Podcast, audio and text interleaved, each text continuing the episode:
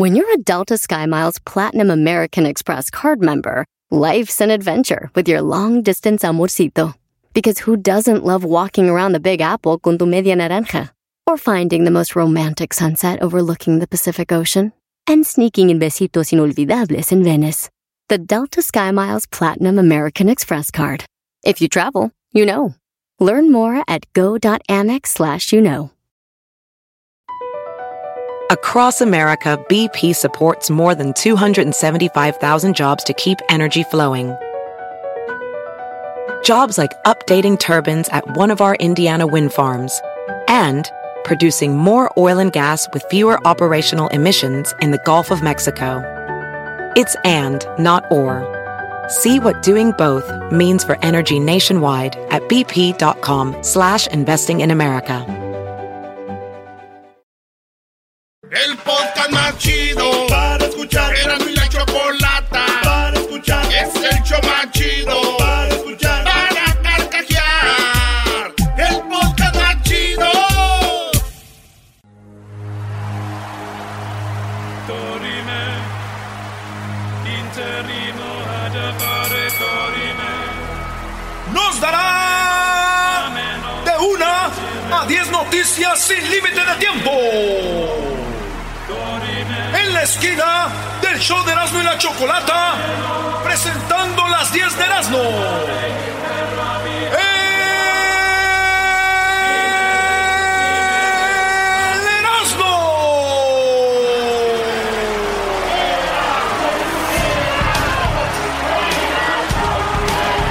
Buenas tardes, señores. Vámonos con las 10 de Erasmo. Muy Oye, bien, ayer ganó bien. Papao. ¿Cómo le fue con, en el extranjero? Empatamos. Sí, A ayer, Real Madrid. ayer empatamos con un equipo de Guatemala, Garbanzo. ¡Ah! Pero yo sé, esperan mucho de la América ustedes, ¿entiende? Ok. Bueno, señores, en la número uno de las 10 de Erasmo, señores, Talía admite que no funciona sin su café. Ah, Ella dice que lo primero que pide en la mañana es su café, güey. Ah, eh, Y diga yo, ¿cómo ha cambiado Talía, güey? ¿Por qué? A eso le acostumbró ese viejo de Tommy Motola, güey. A un café primero en la mañana, si no, no funciona. Cuando antes, Talía, nos decías que... Quiero un amor duro que me pueda hacer vibrar. Eso es lo que pedía. Yo quiero. Eso pedía. Tu sudor yo quiero. Eso quería. Quiero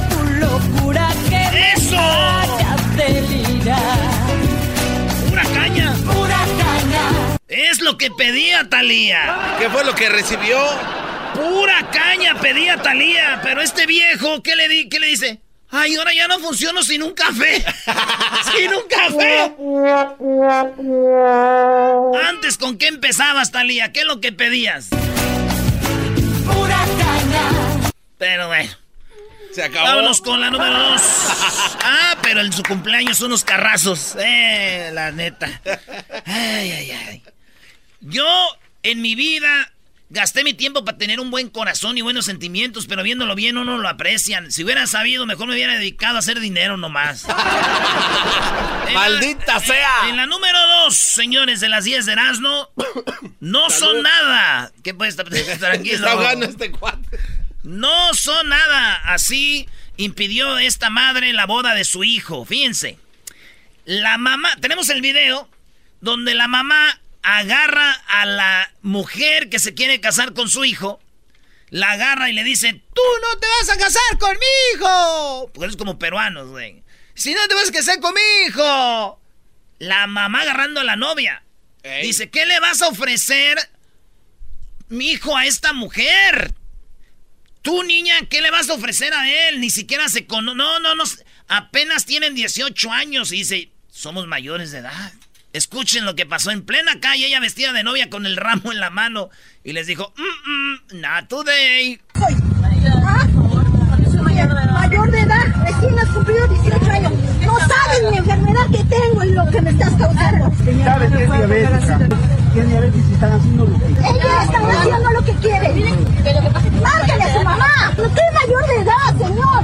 Recién 18 años, mi hijo también. Se están Se han casando escapado de la casa. Porque ellos dos se han escapado sin autorización de nosotros, sin permiso. No son nada, ni una carrera tienes. ¿Qué le vas la vida a ella, tú también.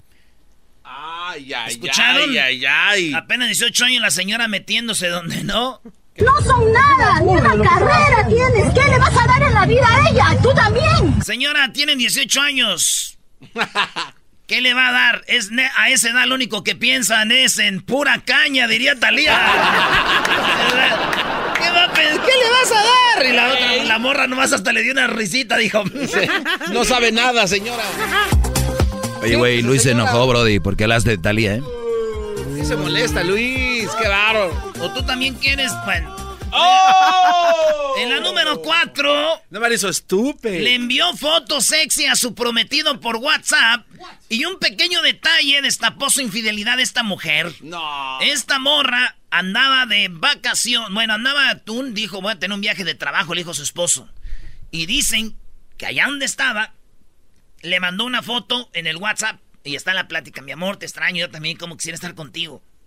La morra se toma una foto para mandársela a su esposo. Con un baby doll bien sexy, si está bien buena la, la señora, con todo respeto. Pero, oh, oh, en la foto se ve ahí abajo los tenis de un hombre. No. Y el vato ya no le contesta y ella le dice, mi amor, ¿todo bien?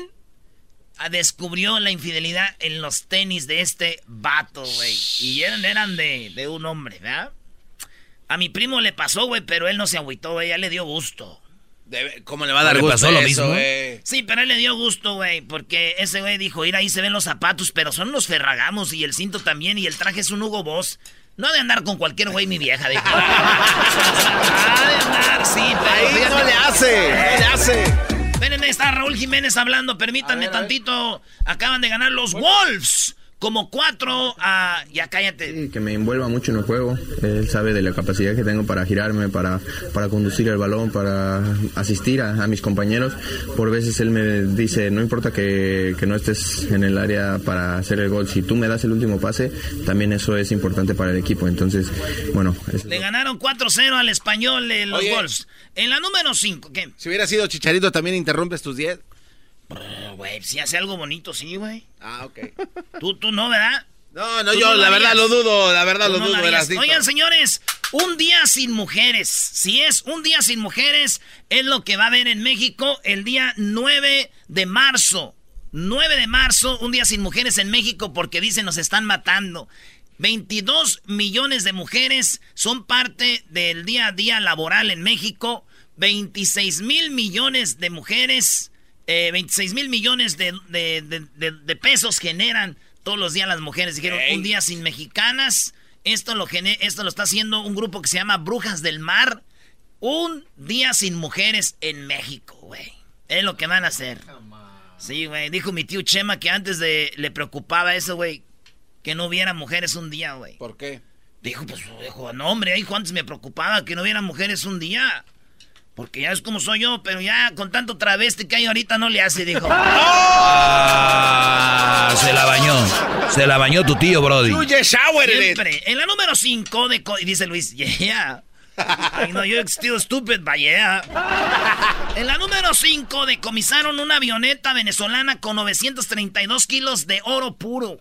La avioneta venía de Venezuela y iba a llegar, este, fíjate, eran 50 millones de dólares en oro. La avioneta venía de Venezuela a México, pero la avioneta le pasó algo y tuvo que aterrizar en Aruba, güey.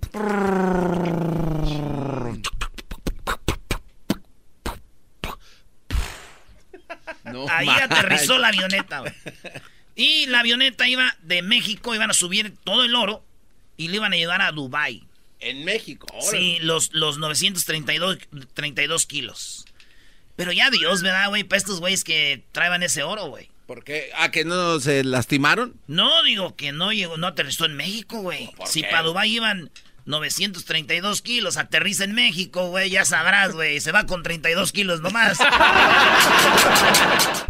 Señoras, señores, hoy tengo en la parodia a... Señoras, señores, hoy aquí en Radio Poder tenemos al trueno. Hoy tendremos una gran batalla. Si es, no se lo va a ir a perder más adelante. Esa mamá. Y además El trueno héroe. además del trueno, el doggy va a tener, el doggy va a tener a la, a la, a la morra, a la abogada del Chai Support. ¿Usted tiene preguntas del oh, Chai oh. Support? Tal vez esté pagando más de child support de lo que debe de pagar.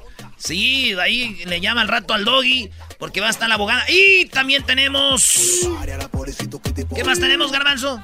Bueno, aparte de todo eso, tenemos, eh, bueno, el chocolatazo y también hoy hay unos audios de esta Fátima del asesinato de la... Qué vergüenza que el garbanzo re- presente así el chocolatazo. Oye, es la tercera parte del chocolatazo, Brody. Este chocolatazo donde un señor está pagando 15 mil dólares por una visa que cuesta 160. Garbanzo, qué manera de presentar el, el- el chocolatazo. Tenemos el tiempo contado, maestro Doggy. Imagínese, maestro, en una, eh, en una, en un restaurante que su, su platillo fuerte sea un bistec. Maestro, Que pero imagínese- Es un corte con un platillo, viene a término acá, con una... ¿Qué tiene? Pues un bistec. Maestro, imagínese que así presentara su segmento. Dale un coscorrón, Ah, ven, no, haga algo. no, no, no. Haga No algo. vengas aquí a meter Por cizaña, algo. Haga algo, maestro. Por favor. Señores, vámonos con, seguimos con la número 6 de las 10 de Erasmo. Fíjense que de comisar, ah, la de la avioneta ya la dije, ¿verdad? Ya. Sí. Y ándale por güey. Ya ves, no estás solo, garbanzo. Oye, al otro. Eh, güey, cálmate. En la número 6, recolector de basura en Japón encontró 10 sobres con 150 mil dólares en billetes. Estos vatos se dedican a tirar basura eh, de edificios y estaba en los cajones de un mueble viejo sobres con 150 mil dólares en billetes. Están esperando a que alguien lo reclame. Si no lo reclaman, dice que el dinero es para los que se lo encontraron. 150 mil dólares en, en sobres, maestro, que encontró ahí en una eh, en unos cajones de una cajonera de oficina y se y ahí están, No maestro. manches. Garbanzo, Sí. piénsala bien. A ver. Tricky question. A ver, venga. venga de Garbanzo. ¿qué harías si te encuentras 150 en cajones? Ah, yo feliz, güey. ¿Pero 150 qué? En cajones, dijo este güey. Yo feliz, güey, imagínate. Shh. Vámonos a la número 7, te dije, maestro. El Erasmo me dijo, va a caer y nunca. ¿De Este. qué hablas? Ya. ¿De qué están hablando? Número Par de siete. imbéciles. Lo bueno de tener sexo con tu ex. Resulta que una investigación de una psicóloga y una investigación dicen que tener sexo con tu ex no es tan malo como muchos piensan. Porque si tú estuviste en una relación muy este fuerte y todo, lo menos que quieres es saber de tu ex. Y cuando hablan de, pues vamos a darnos un llegue, es que ya superaron todo, güey. Ya no hay sentimientos, ya es de, de juego, entonces no es tan malo, es una señal de que ya, ya estufas. Y que puedes tú enamorarte de alguien más y de repente estás ahí con la ex. Es el certificado que ya no siento nada, ¿no? Ese de decir, ah, o sea, sí, aquí, pero ya, Pero ya es- ahí nos vemos. Antes te ayudaba a buscar tus calzoncitos y ahora, ya Ahora ya. búscalos. Ya, ahora búscalos tú. Antes te vestía, bebé, ya, ya. Nada de que al rato me llaman, ay, ya, vámonos. Ahí dicen estos, estos, este, psicólogos, ¿verdad? Y el otro día un amigo, güey, me dijo, yo esto, eh, eh, que de esto que ya no le gustó, güey. A ver. Sí, güey, porque según eso, eso lo usan estos, los psicólogos para cerrar ciclos. ¿También así de? Entonces dice un amigo que esto ya no le gustó porque su novia ya va como cinco meses que va a cerrar ciclos con su, con su ex. Y eso no está bien. ¿Qué cerradera hay? A lo mejor te vieron un largo noviazgo. En la número 8, ¿qué maestro? No, cuidado con los ex, bro. Y luego hasta terminan casándose con ellos y todo. No, esa es una grosería. Eso no. Eso es un muy mal chiste que acaba de decirme. Digo, aquel tengo un chiste. Ayer se pasó. Oigan, le sacaron de Tinder por de ser demasiado atractiva. En Tinder es una aplicación donde tú ves morras y son tan listas pues para pasar a gusto un rato. Esta morra, muy bonita, es una modelo, güey. Ella se puso en Tinder y todos dijeron, no, pues como se veía tan bonita, dijeron, alguien está usando sus fotos. Y muchos reportaron la, el perfil, güey. Y asumieron, dieron por hecho de que no era ella y, y ella se quejó con Tinder. Oye, bloquearon mi, mi canal de mi página de Tinder. Ah, es que es falso, no. ¿Cómo que falso? Y les manda fotos y soy yo. Digo, ay, güey, dijo el de Tinder. No, pues sí, pero pues todos mm, por eso la bajamos porque parecía pirata. Es que estás tan bonita que ¿qué haces en Tinder? Y a veces la gente asume cosas, güey. Como Sí. yo el otro día ahí andaba, güey, en la, en la, en la, ¿cómo se llama esta? En la Cárdenas. Fui a comprar una carne. Ajá. Y me agarró un vato a madrazos, güey. ¿Te estaba robando algo o qué? No, güey, asumió que era luchador, me hizo una hurra- hurracarrana, me hizo el tirabuzón, la felomena, tijera y por último un lance de así con tope suicida. ¡Eh, Es una obsesión, Magadán. tanto, Magadán? Ya es una obsesión, Magadán, por Dios. ¿Qué obsesión y qué ocho cuartos, Sí me traen, güey, y luego todavía salgo al parking y desde arriba de una venza me avienta, güey. ¡Espérate, que no soy luchador! ¡Que no soy luchador! ¡No soy! ¿Qué es lo que quieres, Talía? Ah, espérate, Ah, espérate. qué bárbara. Tú Ya te aviejaste con café, como el garbanzo. En la número 9 de las 10 de Erasmus, señores, Hispano fue a, a tratarse al hospital de Atlanta por síntomas de gripe. Y cuando despertó, despertó con las piernas amputadas. Se las cortaron allá en Atlanta. ¿Cómo? Así es. Este, este mexicano, Juan Santiago, fue a Northside Hospital en Atlanta el 6 de diciembre. Por una gripa, lo, lo meten, lo internan. Cuando despierta no tenía las piernas. ¿Qué pasó? ¿Qué pasó? El vato cuando está ahí, eh, lo están tratando, lo, lo inducen a una, a un coma, porque está bien grave. Y entonces ven que se le están gangrenando los pies, güey. Entonces, si no le hubieran cortado los pies, pues se moría. Entonces, le- se le gangrenaron, le cortaron los pies. Cuando él despertó, ya no tenía sus piernas. No mames. Feo, güey. Imagínate, güey, que tú, que te avisen, ¿no? Porque imagínate, despiertas tú después. Este estuvo como un mes en coma. Dos meses en coma. Imagínate, despiertas tú que no te digan que estás con las patas acá. Que tengas ganas de ir a miar, te levantas tú, corres, quieres correr al baño y te- ¡Ah! Nah, ese efecto no me gustó, bro. ¿Qué va? Te levantas, güey, tengo ganas de ir a... Saludos a la banda de Atlanta y ojalá este señor, pues, qué bueno que le salvaron la vida, gracias a Dios. En la número 10, mujer gana 80 dólares la hora abrazando profesionalmente. Ella se dedica a abrazar y gana este hasta 40 mil dólares al año nomás abrazando. No manches. Sí, llega y te da tus, Gana abra- buena lana, ¿eh? tus abrazos y también si pagas una lanita más, puedes hacerte ac- acurrucarte, el cutting que dicen en O sea, inglés, te- ¿no? te acurrucas acá en la caro, camita. Caro, ¿no? Caro. Sí, sí, sí. Ahí está. Y hay por todos lados. Tiene su página de internet que no la voy a dar porque aquí no estamos para hacer negocio. Ey. Así que esta morra este, te- tiene servicio, güey. Ella empezó y ahorita ya tiene por todos lados, güey. Órale, vayan a abrazar gente. Y está chido, güey. En la página se ve, tú escoges hombre o mujer, qué quieres.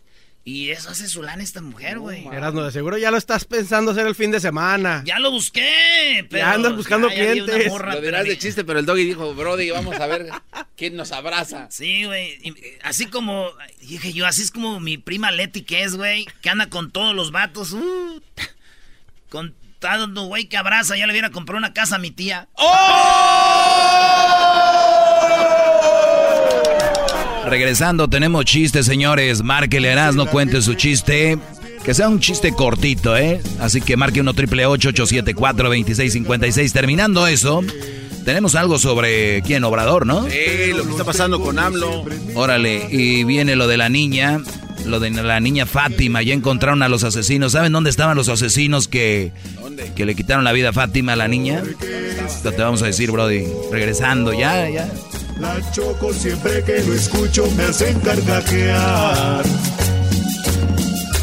Porque este show, la choco siempre que lo escucho me hace...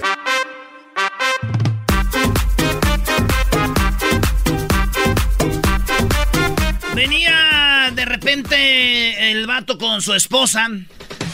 ¡Chistes, chistes, chistes! Venían manejando y estaba un retén, ¿verdad? Y estaba el retén y le dice el vato, el policía al vato, le dice, oiga, señor, muy buenas, buenas tardes. ¿Cómo estamos? Buenas tardes. Buenas tardes, señor. Lo detuve porque estoy viendo que le falta la placa de enfrente, señor. No puede andar usted sin la placa de enfrente. Sí sabía, ¿no? No, no, no, no sabía. La placa de enfrente no sabía que no la tenía. Digo, sí la tenía, pero yo creo que se la robaron. Ahí donde vivo en unos departamentos viven unos vatos de Catepec y yo creo que se la robaron. ey, ey, cálmate, cálmate. Digo, y le dice la esposa, no es cierto. Fíjate la esposa. No es cierto, él sabe que le falta la placa, ya le he dicho yo desde hace rato, un día te va a parar un policía y vas a ver, te va a agarrar la policía. Y el vato voltea a verla y dice, "Hija". Dice, bueno, pues señor, pero no solo lo paramos por la placa, ¿verdad? Porque estamos viendo que usted tiene una, una calavera, pues una, ¿cómo se dice? Uno de esos, unos, para poner la direccional que no le está sirviendo. Y también por eso lo paramos. Ah. No manches, ¿a poco oficial? Eso sí no sabía porque pues uno de repente se le funden las calaveras. ¡No es cierto! Antier se le descompuso y yo le dije, vamos a Riley Europarts. No quiso ir. No quiso. Pero ándale. Oye. Y lo dice, pero bueno, señor. Pásame por favor su licencia de manejar y su aseguranza. Ya los policías países es un, ticket más. Para nosotros es el mundo se viene abajo, güey. pues pásame su licencia, su... Su aseguranza. pues esos güeyes por... Uno tiembla, es verdad. Por, por dentro esos güeyes están así. Páseme su licencia y su aseguranza. y no lo vemos eso, pero, Pero- vemos, vemos un güey acá, páseme su licencia de aseguranza. Con sus lentes es- de espejo. Y por dentro es... uh, uh, uh, me llamando a la grúa. No seas amor. Yo que tú llamaba a la grúa. Y se le sale un... Señor, perdón, policía. No, nada. Le dice, deme su licencia y aseguranza. Y dice, hijo de su madre, la dejé en la licencia, en la cartera, la dejé en la casa. Y venía la aseguranza y la licencia. No se crea, oficial. No tiene licencia ni tiene aseguranza. Oye, cállate tú. ¡Cállate! ¿Qué no ves? ¡Madre!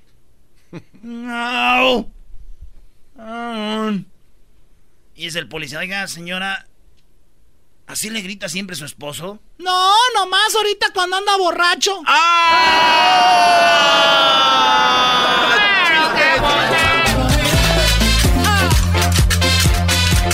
No, no, no.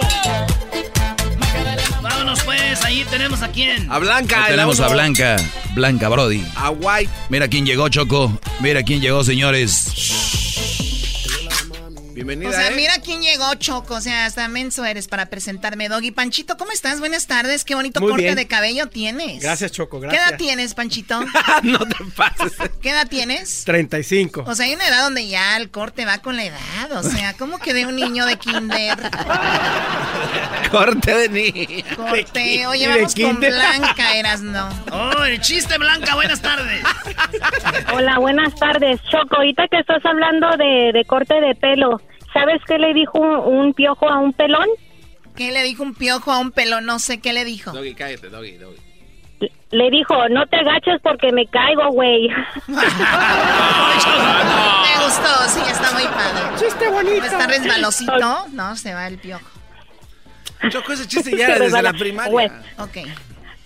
¿Tiene otro? Ahí va mi chiste. Qué barba. No, ahí va mi chiste. ¿Listos? Listos. Ok. Que este era un ah, señor, ¿verdad? Que estaba enfermo y fue a ver al doctor. Y luego le dice, oiga doctor, fíjese que tengo una semana que no como, una semana que no duermo y que no tomo nada. ¿Qué es lo que pasa conmigo, doctor? Señor, señor, por lo que usted tiene es hambre, tiene sueño y tiene sed, por favor, llegando a eso, señor. Síganme recetas. Para más diagnósticos. Sí, oye, tengo mucho sueño, ¿qué hago? Duérmete, síguenos para más recetas. Alejandro, buenas tardes, ¿cuál es tu chiste?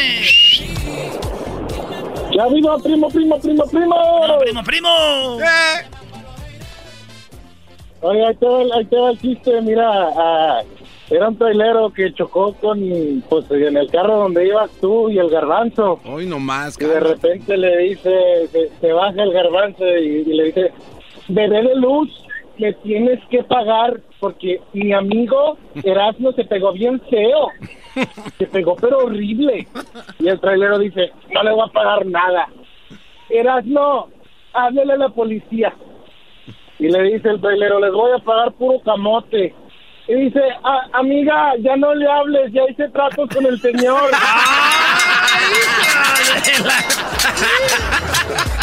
No le entendí ese tipo de Ah, chistes. ya, y tú con tus grillos y tus pelones. Oye, Choco llega, dice... Amor, estás gastando mucho dinero en el alcohol, gastas mucho dinero en el trago, ya párale. Es que... A ver, tú gastas mucho dinero en el maquillaje.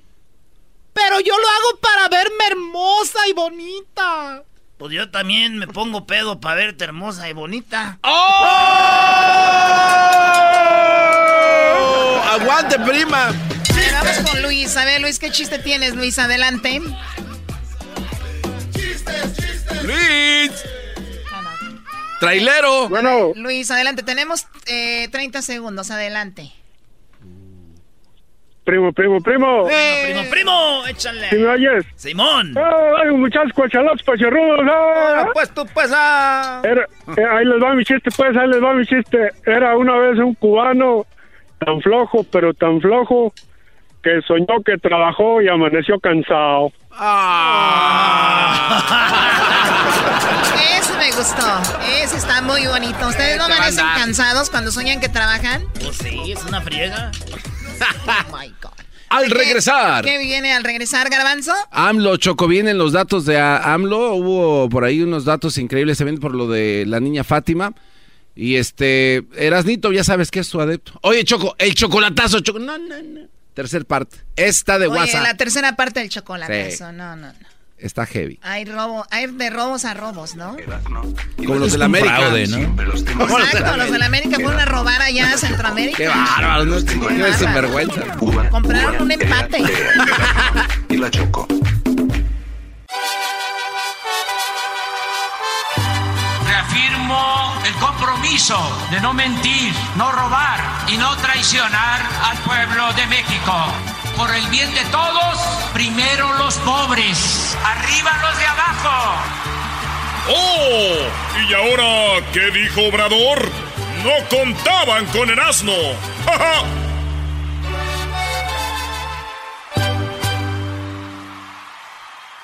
está borracha, me gusta cómo mueve esa cacha. Vacila, bebé y fuma para abajo se agacha. Ese shortcito quiere que lo quite. Muy bien, Erasno, ¿qué dijo ahora tu, tu ídolo, Andrés Manuel López Obrador?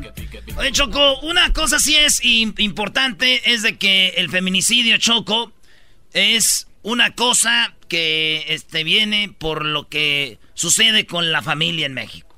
O sea, que si la familia no está integrada, eh, no está bien, todo es un desastre. Por eso Obrador habló de eso y dice de dónde está el todo de raíz. Yo sostengo que el que transforma es feminista, el que transforma es honesto, el que transforma quiere al prójimo y a la naturaleza. Bueno, eso es esto. El enfoque que estamos imprimiéndole a todos los problemas sociales, repito, es atender las causas, es ir al fondo, es bienestar. Eh, Obrador le dicen, oye Obrador, ya para con las muertes. Y Obrador dice, a ver, a ver, a ver, a ver.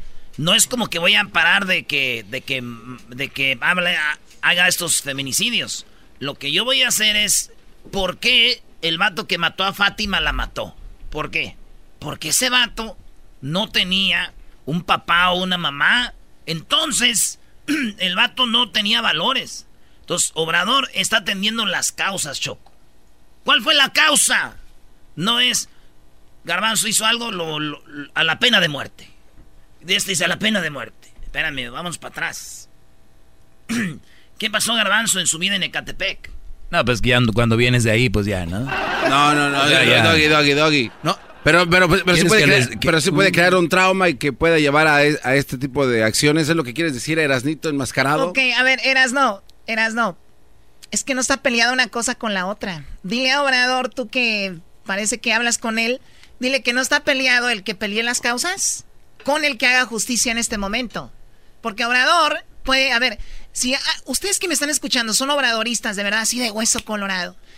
El día de hoy les asesinan a su mamá, a su hermana la violan, a su hermanita se las llevan, a su hija. Ustedes van a decir, bueno, tranquilos, es mi hija y todo, pero es que Obrador está ahí va, poco a poco. O te vas a enojar y vas a decir, ¿qué están haciendo? Esa es nada más una pregunta, no se me vayan a echar encima, por favor, ¿ok? Ah, pues yo te voy a echar encima. Pero ahí te va esto. El enfoque que estamos imprimiéndole a todos los problemas sociales, repito, es atender las causas, es ir al fondo, es bienestar y fortalecimiento de valores, evitar la desintegración de las familias. La familia es fundamental, a lo mejor en otros países no tanto, pero en México la familia es el pilar principal de la convivencia. No sé si les comenté de una investigación reciente que consistió en hacer entrevistas a sicarios. Es un buen trabajo de investigación porque no hay investigación sobre estos temas. Esta investigación tuvo que ver con entrevistas a sicarios. Es muy buena. Es un trabajo eh, con mucho rigor que demuestra que la mayoría de los que toman ese camino de las conductas antisociales, la mayoría de los entrevistados expresó que su decisión de dedicarse a la delincuencia tuvo mucho que ver con los problemas familiares en su familia, al grado que la mayoría de ellos coincide en que lo que más los volvió duro de corazón fue el maltrato de los padres a sus mamás, del maltrato a sus madres, y que cuando ya eran jefes, una de las cosas que deseaban, o cuando aspira- aspiraban a ser los jefes, los grupos de las bandas, una de las cosas que más deseaban era ajusticiar a sus padres. Y que cuando llegaban a ser jefes, que tenían todo para ejecutar ese deseo, al final, fíjense lo que es el ser humano, este, desistían, pero los mandaban a hablar o les decían a los papás, vete. Fíjate, Choco. Esta investigación dice dónde está el problema. Todos estos que andan en la delincuencia de morros tuvieron traumas.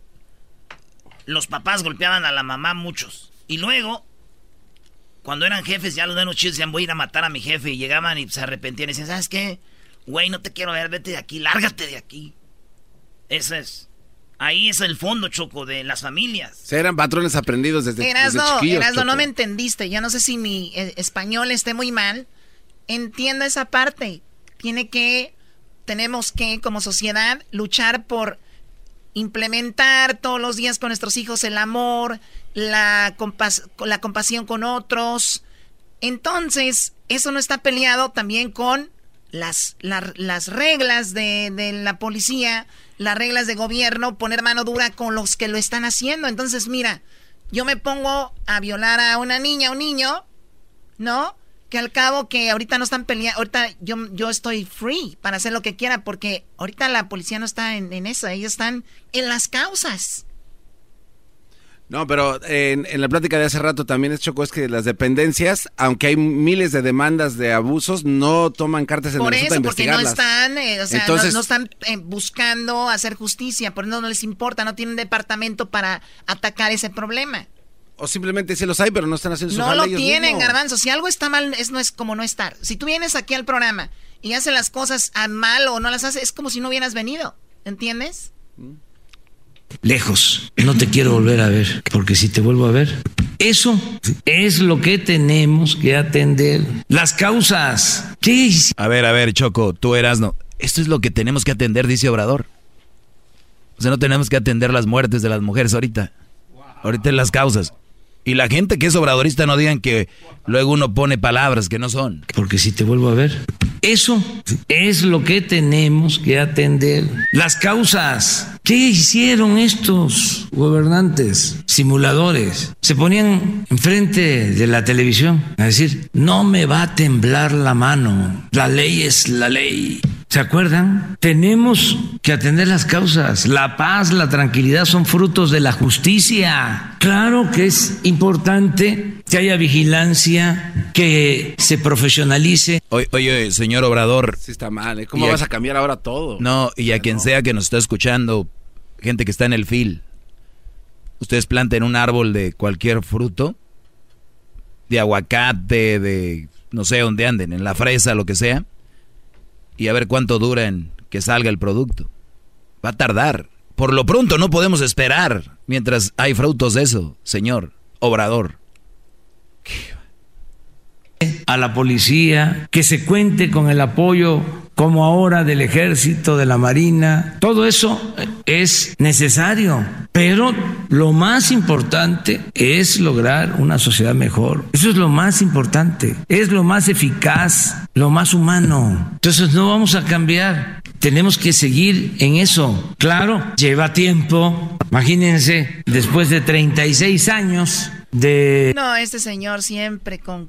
Es que antes, oye, pues sí. Corazón ah, santa de enojada a la gente, Es ¿no? verdad, antes sí hubo un relajo, señor, sí, fueron de lo peor, pero si a mí me matan a mi hija el día de hoy, entonces voy a decir, bueno, ni modo es que antes. No. O sea, generacional no puedes acabar con todo esto desde hace años. La gente quiere Yo, yo creo que Obrador tiene muy buenas ideas, pero cuando está haciendo algo que no, dice algo que no hay que decirlo, y los que defienden lo indefendible, pues ni modo, ¿no? Ahí está Co- Cuco Choco. Adelante, Cuco, por favor.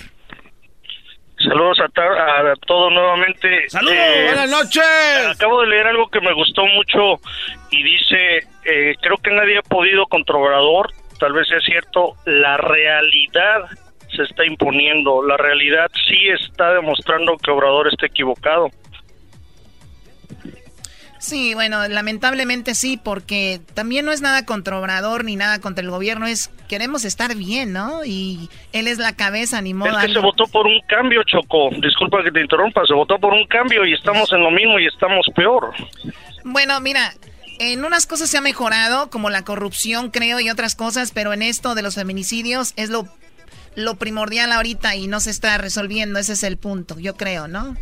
Ah, o adiós a los aeropuertos. Ahorita olvidémonos del aeropuerto, del, todo, avi- de todo. del avión y todo esto. Hay un problema que se tiene que atacar, pero bueno, eh, adelante Juan. Buenas tardes, Chocolata. Buenas tardes.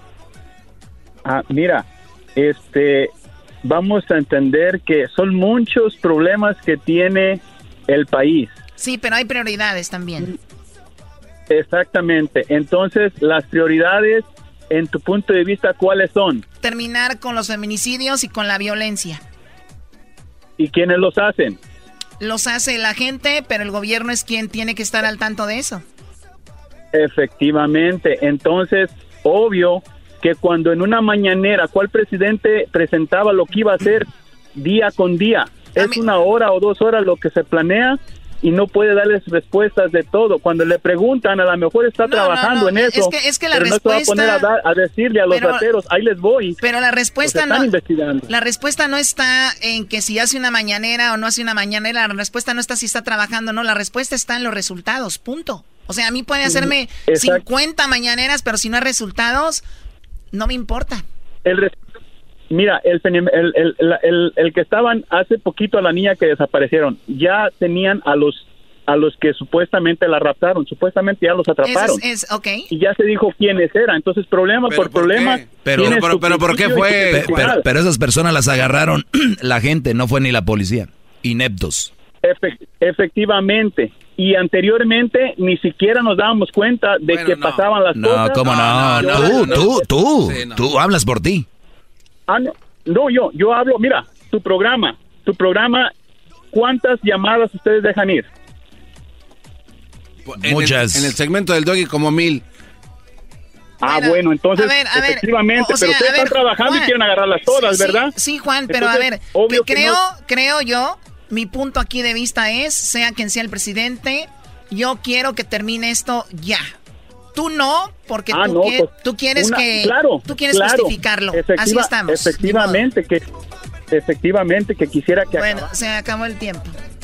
Regresamos. Comenten en nuestras redes sociales qué opinan de esto, Luis también, porque no tenemos más tiempo. Regresamos. Y luego más adelante el asesinato de Fátima, cómo fue, dónde, quién lo hizo, ya tenemos a los asesinos. Los tenemos. Erasmo y la Choco. Siempre los tengo en mi radio. Erasmo y la Choco. Siempre los tengo en mi radio. Ua, ua, ea, ea. Erasmo y la Choco. Llegó la hora de carcajear, llegó la hora para reír, llegó la hora para divertir. Las parodias del Erasmo están aquí. Oye, yo sé que ahorita vas con la parodia, pero terminando, eh, va- vamos con la tercera parte del chocolatazo. Y también tenemos lo que pasó con la niña Fátima. Tenemos dónde fue que terminaron con su vida, los detenidos y tenemos también dónde estaban escondidos. Tenemos a la señora de la casa y dice que fue todo lo que sucedió a esta niña que asesinaron en México. Pues es todo. Vamos con la parodia. ¿Cómo te llamas? ¿Cómo que cómo te llamas? Muy buenas tardes. Pero muy buenas tardes. Hoy en la encuesta le hago la pregunta. Eugenio Derbez, Teo González y Adal Ramones formarían un triángulo humoro, humoroso. No nos llame, solo era nomás para, para un chisme. un triángulo humoroso. Qué más. Garbanzo, buenas tardes. Muchas gracias, Joaquín. Te reporto desde Modesto, en el estado de California. Ayer a las 4.44 de la tarde, un niño llegó tarde a la escuela y dio de pretexto que su tío había muerto porque tenía alto el azúcar. La maestra le preguntó si su tío era diabético. El niño dijo que no era diabético, sino que era almacenero y que le había caído encima un costal de azúcar de 100 kilos, Joaquín. Desde Modesto, California. Te informó el garbanzo. Y bueno, nos vamos hasta la Ciudad de México. Allí estarás, no no buenas tardes. Joaquín, buenas tardes. Aquí desde Tlanepantla. Fíjate que en un vuelo de pasajeros entre la ciudad de aquí de México, aquí atrás de mi costado, tenemos el aeropuerto Benito Juárez. Desde aquí iba el vuelo a Miami, Joaquín, todo salió mal. Cuando un tipo en pleno vuelo le quitó la cartera. El vato era de Catepec. Eh, ya, calma, ya cálmate. Le quitó la cartera a una mujer en pleno vuelo y salió corriendo. ya sabrás, Joaquín. Hasta aquí mi reporte desde la Ciudad de México. Y bueno, nos vamos a Guatemala. Edwin, buenas tardes. Joaquín, te reporto desde Chichicastenango, a 245 kilómetros del estadio donde el América no pudo ganar. Eh. Se encontró al hombre más tonto del pueblo, Joaquín, y es que es tan tonto que cuando jugaba con su perro, el que iba por la pelota, era él. Hasta que me reporte. Y bueno, fíjese usted que en una clínica, un anciano le dijo a su doctor que cómo podía bajar el deseo sexual. El doctor le dijo, a su edad, que sería algo que solo tendría en la mente. El anciano contestó, pues por eso, idiota, quiero que me lo baje a donde pertenece, no en la mente.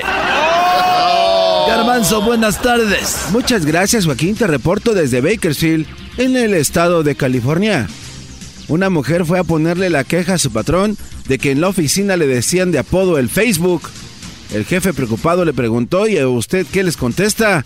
Ella dijo, pues nada más me gusta. Desde Bakersfield, California, te informo el garbanzo. Y bueno, déjeme decirle a usted, los libros del pasado, sí, los libros del pasado descifraron la diferencia entre las mujeres, consideradas las mujeres hadas y las mujeres brujas. Y la diferencia son 20 años de matrimonio. Oh. buenas tardes. Joaquín, fíjate que aquí en la Ciudad de México, un borracho en un bar levantó la copa y dijo, ¡Feliz Año Nuevo! Los demás en el bar dijeron que ya estaban, que ya estábamos en el mes de febrero. Y el borracho asustado dijo, ¡No manches! Mi esposa me va a matar, nunca había llegado tan tarde. Desde Ciudad de México. Bueno, nos vamos a Guatemala con Edwin. Edwin, buenas tardes. Joaquín, me encuentro en Zumpango, Zacatepec, es lugar de los barriletes gigantes en Guatemala, donde una mujer se divorció de su esposo porque cuando estaba dando a luz, su hijo nació tan feíto que el esposo, en lugar de darle su apellido, le dio un apodo. Hasta que me reporte.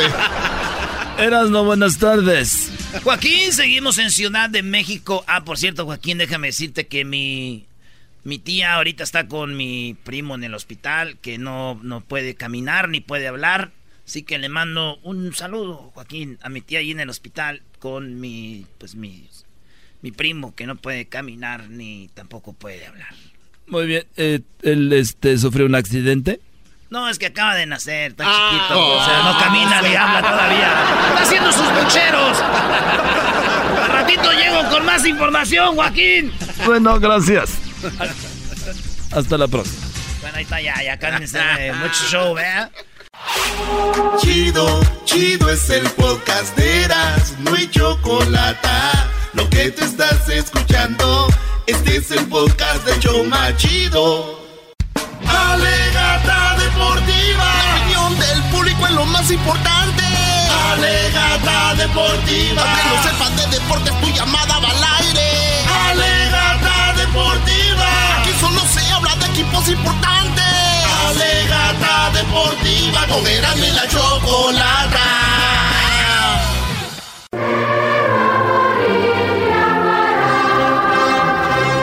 Oye, Brody, no encontramos el himno de comunicaciones de Guatemala, pero está el himno de Guatemala, Brody. Oye. O sea, nomás por echarme carrilla hasta pone el himno de. de. de. de... Nos robaron, güey. En Guatemala nos robaron, güey. La verdad, eh, yo vi el partido y ese árbitro, no sé, chale, ¿a qué jugaba? ¿Qué, qué le pasa? Garbanzo, estás cayendo. No, no, no, hay que hablar de justicia. Eres una- ¡Justicia! Eres un americanista tapado. No, para. Eh, por favor, Pumas. Oye, oye, este, bueno, señores, empató el América, pero fíjense lo que son las cosas. Tigres perdió, pero a nadie le importa. Lo importante es que empató, la, que empató, empató el América. Y dije yo, ¿sabes qué, güey? Como que me empecé a alegrar cuando iba perdiendo el América. Ah, pero ¿por qué? Dos razones. A ver, dale. Hay, hay un equipo que se llama el equipo de las remontadas. Cuando pierdes y luego en la vuelta les das con todo, ¿no? Y ese solo hay uno, se llama América. ¿verdad? Lo, lo hemos visto, sí, sí, sí. Y la otra cosa dije yo, ay Dios mío, pues que ya gane el, el comunicaciones, ¿no? Igual, para que tengan algo que celebrar los de las chivas. Ah, te la bañaste. No, Brody, Brody, te la bañaste ahora sí. Te, te la bañaste, Brody. Nada que ver. Somos leyendas. ¿Ya conectaron el cable otra vez? mexicano. Dije yo, no manches, ojalá y gane el, eh, el comunicaciones para que tengan que celebrar los de las chivas. ¿Por qué tienes que hablar de las chivas, Erasmo? Di la verdad. No, ya te voy a decir la verdad, porque hablé de las chivas ahora. Es que hace rato traigo bien mucha hambre y traigo bien mucha hambre, entonces como las chivas son los que me matan el hambre, si no, no como. ¡Ah! Ya. Oh, doble, doble golpe, doble rico. golpe. Ay, ya comí. Ya comí. Ay, ay, ay, qué rico. Uy, uy, uy. Deje ya, ahora- deje ya hablo un poquito más de las chivas porque me, me quedé con poquita hambre. ¿Quieres postre? Sí. Los de las chivas van contra Cholos de Tijuana.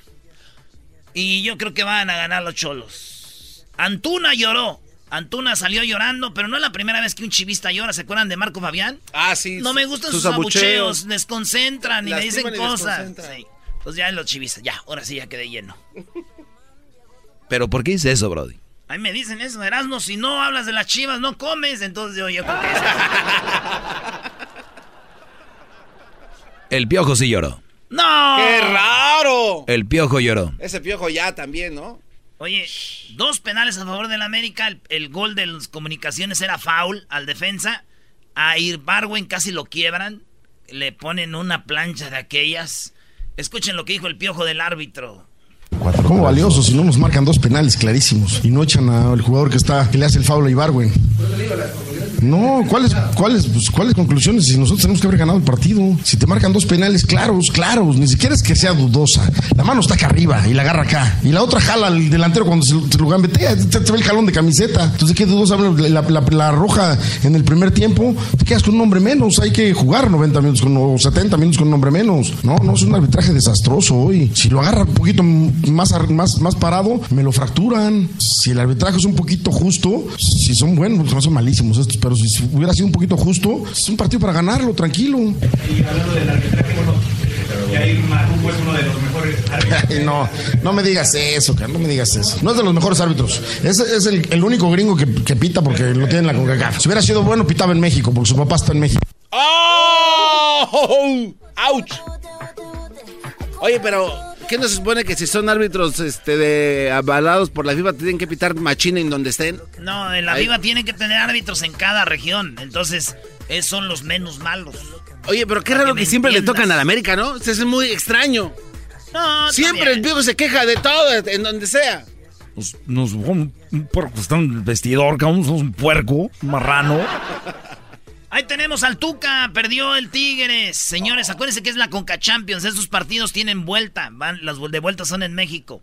Así como el León le ganó al LAFC, ¿verdad? El equipo de ustedes. Eh, exacto. Con la Liga Amateur del MLS. Ay, ay, Entonces, no tienes que decir eso, Erasmo. A donde llegó Chicharito a la Liga Amateur de Europa, qué bárbaro. señores, la Liga MLS es amateur todavía. Tienen dos, tres, como el, el Galaxy, tiene a Chicharito y a otros que son más buenos, güey. Pero los demás son Liga Mateo. Porque le vas al Galaxy y dices eso. Entonces, Este Vela es muy bueno. Pero llegaron a León, les ganaron. Y la vuelta va a ser aquí en el, en el estadio del LAFC. Así es. Del Banco de California. ¿Y qué creen? ¿Qué? LAFC tiene que ganar 3 a 0. O 2 a 0 para empatar y irse a... Vas a ver, van a salir de ahí derrotados. El Tigres tiene que ganar con 1-0 Tigres pasa. Con el porque pues, Porque queda 2-1. porque quedaron, metió ¿no? gol de Alianza. metió gol de visitante. Ah, ok. Oye, Erasmo. Esto dijo el Tuca. Eh. Es que tengo algo interesante sobre los Tigres, que dicen de que El Salvador, todo el equipo cuesta 5 millones de dólares. ¿Es cierto eso? 5 millones y Tigres como 72, ¿no? ¿Sí, ah? Es verdad. Nah, pero es que... sí, Oh. eh, es lo bonito del fútbol, que el fútbol no es por lo que, ¿no? Por el precio. Sí, es una vergüenza, ya les dije, el Tuca, yo ya les dije, yo soy tigre, pero el Tuca es una vergüenza, brody. El, tu Y camión. Guiñac, Guiñac cuesta más que, un- que todo el equipo. Guiñac, sí, sí, sí. Pero es Guiñac, brody. Pero ese equipo del Salvador lo pones a jugar otra vez contra los Tigres. Vamos a ver si vuelven a ganar, ¿no? Le voy a resumir a ustedes muy sencillo el partido. Si no concretas la cantidad de oportunidades de goles que tuvimos y cometes errores infantiles defensivamente, el resultado es más que normal lo que sucedió. Tuvimos muchas oportunidades de gol y cometimos errores infantiles que nos costaron dos goles. Hablar de justicia en el fútbol es una cosa muy difícil, muy difícil. Cada quien tiene su punto de vista, cada, vez, cada quien ve el fútbol de una forma, cada quien siente de una forma los colores, la pasión y todo esto. Si es justo o injusto, no tiene nada que ver. Lo que tiene que ver es que ellos ganaron, nosotros perdimos. Mira, nada más. No, no, a ver, eso último, ¿de verdad sí, es correcto? No, ese Tuca está igual que Obrador. ¿Qué va? O sea, per- pierdes y juegas mal, punto. Ya, no hay más. A ver, este, aquí a los dos expertos de la mesa de deportes que tenemos. Dígame, señor, ¿en qué le podemos, de qué deporte le hablamos? Ah, mañana viernes, señores, tenemos un experto en béisbol y nos va a hablar de lo que va a pasar con los Dodgers y los Astros mañana. Va a estar muy bueno ese cotorreo. ¿Eh? Ese cotorreo, ¿eh? ¿Qué, güey? A ver, este, a los dos expertos aquí de, de deportes que tengo. Este torneito, ¿para qué es? ¿A dónde van a ir? ¿Qué ganan? ¿Qué, qué- qué pretenden? O sea, es importante, ¿no? ¿Por qué tanto dolor? Veo que no sufren mucho. El que gane este torneo. Garbanzo, se va a la- al campeonato, al Mundial de Clubes, Garbanzo. Ah, ok. Que será seguramente... ¿Águilas? En- en- en- ¿Sounders? No sé, el América ganó dos. Fuimos a Japón, ¿te acuerdas? Y luego dos veces fue en Japón. Una vez fuimos, Garbanzo. Sí. Cuando andaba robando al elotero allá. Oye, A ver, a ver, fue a robar allá, bro. Oye, no, vámonos ya. vámonos. Oye, Ya, este, oye, sigue el chocolatazo, la tercera parte. El podcast de no y Chocolata. El más chido para escuchar. El podcast de no y Chocolata. A toda hora y en cualquier lugar. El chocolatazo es responsabilidad del que lo solicita. El show de Erasmo y la Chocolata no se hace responsable por los comentarios vertidos en el mismo. Llegó el momento de acabar con las dudas y las interrogantes. El momento de poner a prueba la fidelidad de tu pareja. Erasmo y la Chocolata presentan el chocolatazo. El chocolatazo.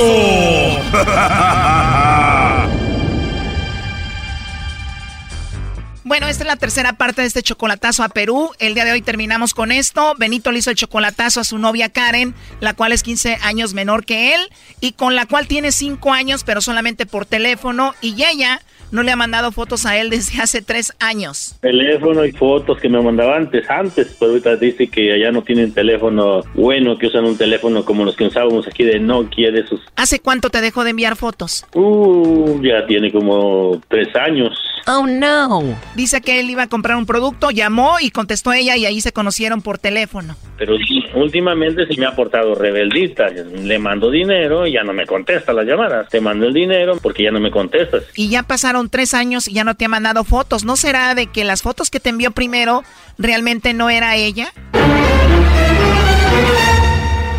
Eso es lo que he estado pensando. Me he estado dando vuelta a la cabeza, pues sabes que ya uno después de todo, pues a mi edad, pues uno se enamora de cualquier persona. Tú le has mandado más de 50 mil dólares. Oye, oye, yo creo que yo- ese récord es poco. Si no le he mandado lo que he tenido en mi vida, lo que he hecho aquí, no es nada, porque siempre he estado enferma. Ella tiene, ¿cómo se dice? Ese problema de esteroides y cada rato en el hospital y que no tiene para pagar. Que luego que un día la detuvieron porque dice que consiguió dinero prestado, que no podía pagar y la arrestaron. Y, entonces, y me habló de la cárcel, de un hombre desconocido que quería que mandara dinero para sacarla de la cárcel. O cuando cada rato que está en el hospital hay que mandar dinero para sacarla del hospital. O que lo que las medicinas, que la comida, que todo. Ay, no, ella no trabaja. O lo que me decía que una lavadora, que quería una lavadora, una secadora. Le digo, ok, está bien, te mando para que te ofrezcas. Porque, mm, lo es poco, porque no, hombre, esa mujer cuando cae en el hospital, no, hombre, sus tres mil, cuatro mil dólares no, no es mínimo para que pague el hospital. Un día le fíjese, fíjese, digo, digo eso que le mandé poco porque ya le mandé dinero para sacar sus pasaportes, su visa, no nomás de ella, de dos hermanas más, aparte para pagar el avión, ¿Cuánto pagaste por cada boleto de avión para ella y sus hermanas? como en tres mil dólares más, yo creo. Oh, no. 3 mil dólares por cada boleto, o sea que fueron 9 mil dólares solamente ahí. ¿Cuánto pagaste por las visas? Casi 15 mil por cada uno.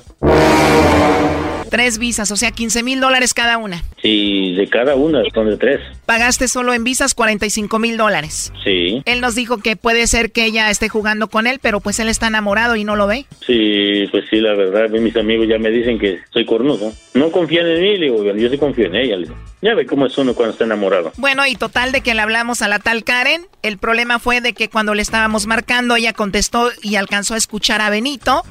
Obviamente ella le mandó los chocolates a él. Escuchen. Claro, tengo una persona que es el amor de mi vida, con quien con cual me voy a casar. Ah, bueno, perfecto. Le podemos mandar los chocolates en forma de corazón y vienen con una tarjeta. Le podemos escribir un mensaje para él. ¿Qué le escribimos? Eh, póngale para el amor de mi vida, que lo amo mucho, que ya no veo las horas de estar ya al lado de él y los bebés. Perfecto. ¿Y cómo se llama él? Benito, ¿A dónde le mandaríamos los chocolates al amor de tu vida? eh, no muy bien lo, lo, no muy bien lo sé la dirección. Pero es el amor de tu vida. Deberías de saber su dirección, ¿no? Claro, sí lo tengo, la dirección, pero lo tengo en mi agenda. Él está allá en Estados Unidos. Ah, en Estados Unidos. Así es. ¿Y qué edad tiene el amor de tu vida, Benito? Bueno, él es un poquito grande. Él debe tener sus... eh, debe tener sus 30, casi 40, pues 40, 42, algo así. O sea, según esta mujer, Benito es el amor de su vida, pero no sabe ni cuál es su edad ni nada de eso. ¿En serio no sabes qué edad tiene? Ay, sí, es algo así de 40 y tantos años, ni más ni menos. ¿Cuándo cumple años el amor de tu vida? Oh, me estás, me estás haciendo unas preguntas. Muchas preguntas me está haciendo usted. Nada fuera de lo común para una mujer locamente enamorada del amor de su vida. Simplemente cuando cumple años el amor de su vida es todo. Lo que pasa que como estoy, lo que pasa que como estoy un poquito mal, eh, La verdad esa es una excusa. El que uno esté mal no tiene por qué olvidársele a uno el cumpleaños del amor de su vida. Benito, te escuchó al inicio, por eso inmediatamente mencionó tu nombre. Adelante. Hola, Karen. Hola, mi amor. Hola, mi vida, discúlpame. Oh, no. Amor, ¿qué pasó? Estabas, dije, bueno, vamos a hacerle que me conteste. Oye, Benito, ¿por qué le dices perdón? A ver, eh, Karen, tú tienes tres visas tramitadas por las cuales pagaste 15 mil dólares cada una, según tú, ¿verdad? No sé a qué te refieres. Bueno, ¿podría hablar con él? ¿Podría hablar con mi novio, por favor? Seguro mis preguntas son muy incómodas. Adelante, Benito. Sí, claro. Hola. Bueno. Y ya le colgó. Ay, se enojó. Benito, Benito, este es un fraude. ¿Qué no estás viendo? Desgraciadamente así pasa a veces. Benito, mencionó tu nombre porque al inicio te escuchó hablar, pero esta mujer no sabe ni cuál es tu edad ni cuándo es tu cumpleaños. Sí sabe, lo que pasa es que todo lo tiene anotado, ya ve que... No, no, Benito, ¿cuál anotado? ¿Tú sabes por qué esta mujer mencionó tu nombre?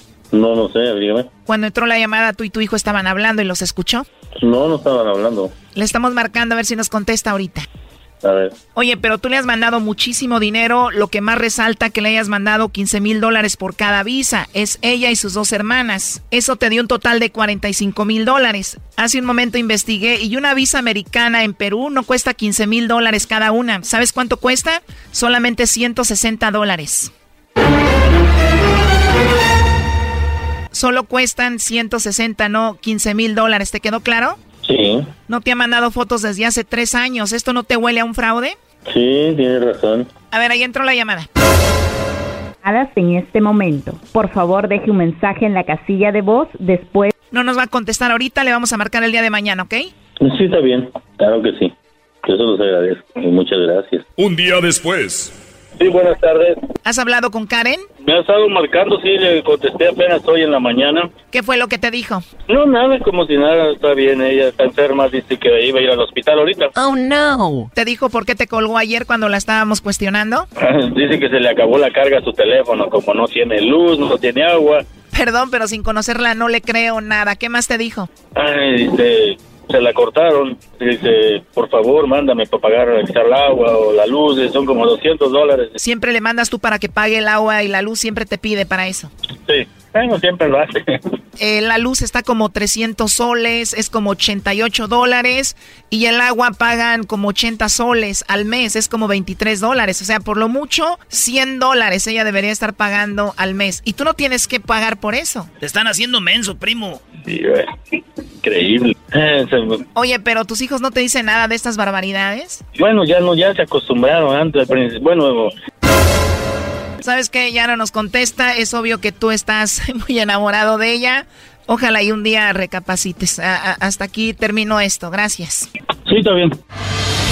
Esto fue el chocolatazo. ¿Y tú te vas a quedar con la duda? Márcanos 1 triple 874 2656. 1 triple 874 2656. Erasno y la chocolata. me hacen reír, me hacen carcajear. Era mi chocolate es el más chido para escuchar. Me hacen reír, me hacen carcajear. Era mi chocolate es el más chido para escuchar. Yo creo que jamás, como mamás que somos, jamás pensamos lo que nuestros hijos van a pasar, lo que van a hacer. Nosotros como Estamos de regreso aquí en el show de la chocolata. El día de ayer les dimos la nota de esta niña que se perdió, que más o menos ya una semana la encontraron eh, muerta en una casa, lamentablemente. Y después hubo videos donde se veía como una mujer se llevó a esta niña de la escuela. Pues resulta que la noticia pues se va haciendo cada vez más grande y hay más información. Esta mujer que se llevó a la niña de la escuela efectivamente no era su mamá, pero era una mujer que había rentado un cuarto en la casa de la niña. y como por eso iba la niña contenta, porque ya la conocía. Y bueno, resultó que días después resultó muerta. ¿Quién era esta mujer? Vamos a escuchar primero. Eh, por cierto, ya, ya se sabe dónde la tenían, todo y dónde se estaban escondiendo estos tipos. Escuchemos a la madre de Fátima, la niña que fue asesinada. Yo quiero que se le haga justicia a mi hija, por favor. Fue Alan Herrera. Él vive por Iztacalco, ¿eh? Él vive por, por, Atratilco, ¿eh? Él vive por Atratilco. Ahí mencionaba la madre a alguien al, que ella creía que era el asesino. Habló la abuela. Eh, bueno, primero vamos con... Uh, la tía de Mario. ¿Quién es Mario? Mario es quien asesinó a esta niña, junto con la mujer que rentaba el cuarto ahí. Entonces, Mario fue encontrado el día de ayer en una casa. La tía de Mario dice que él confesó que había asesinado a la niña. Escuchen estas eh, desgarradoras palabras. Yo entraba al baño y les daba un taco, pero los veía extraños. O sea, no, no, no hablaban. Hasta que ya, cuando vi ese fue cuando ya bajé, yo le dije, no, ustedes me van a decir algo, estoy viendo en la tele. ¿Quién mató a la niña? Choco, es que, primero, eh, eh, estos vatos vatos, donde encontraron muerta a la niña, ahí llegó la policía, pero ellos ya se habían ido, porque ya estaban en la televisión y todo. Se van y llegan con su tía. Este vato tenía como 16 años que no iba a visitarla. Y ahí estaba. Entonces llegó, dijo, tía, este, hijo, ¿cómo estás? Oiga, ando buscando por ahí un cuarto. Dijo, ah, quédate ahí, tengo un cuarto yo. Ah. Y ahí llegó Choco, la señora, la asesina, y este vato asesino, Mario, con sus tres hijos. Entonces, cuando la señora esta vio que ni hablaba ni nada, y luego se pone a ver la tele la señora, dice, oye, sobrino, estás en la tele, can ¿Qué hicieron? Ustedes mataron a esa niña, ¿verdad? Porque están en las fotos en todos lados. y es la señora la que dice eso. Yo entraba al baño y le daba un taco, pero los veía extraños. O sea, no, no, no hablaba. Hasta que ya, cuando vi ese fue cuando ya bajé, yo le dije, no, ustedes me van a decir algo, Esto- estoy viendo en la tele. ¿Quién mató a la niña? Fue cuando me dijeron, queremos hablar con usted. Fue cuando subieron. Que habían matado a la niña. Yo, le- yo les pregunté, le dije, hijo, ¿recibieron dinero? ¿Fue por dinero? Y se quedaron callados y, me, y dijo la chica, no, no fue por dinero. Dije, entonces, ¿qué fue por venganza, hija? Es que eso no se hace, divina, Dios mío. Y me, y me dijo la chica, este, ella no desea ella no hablaba. Eh, dije, ¿quién fue quién la mató? Dijo, entonces él dijo, yo la agarré y ella la, la, le puso los cinturones. Dijo, pero él, él me dio los cinturones. Ay, no. O sea, dice, dice ella, él la mató, él agarró y yo le ahorqué con los cinturones. Escuchemos más de la tía de Mario, el presunto asesino de esta niña. ¿Y qué quería una niña? Para hacerla su novia. Aquí explica, le dijeron, ¿y para qué querías a la niña, hijo?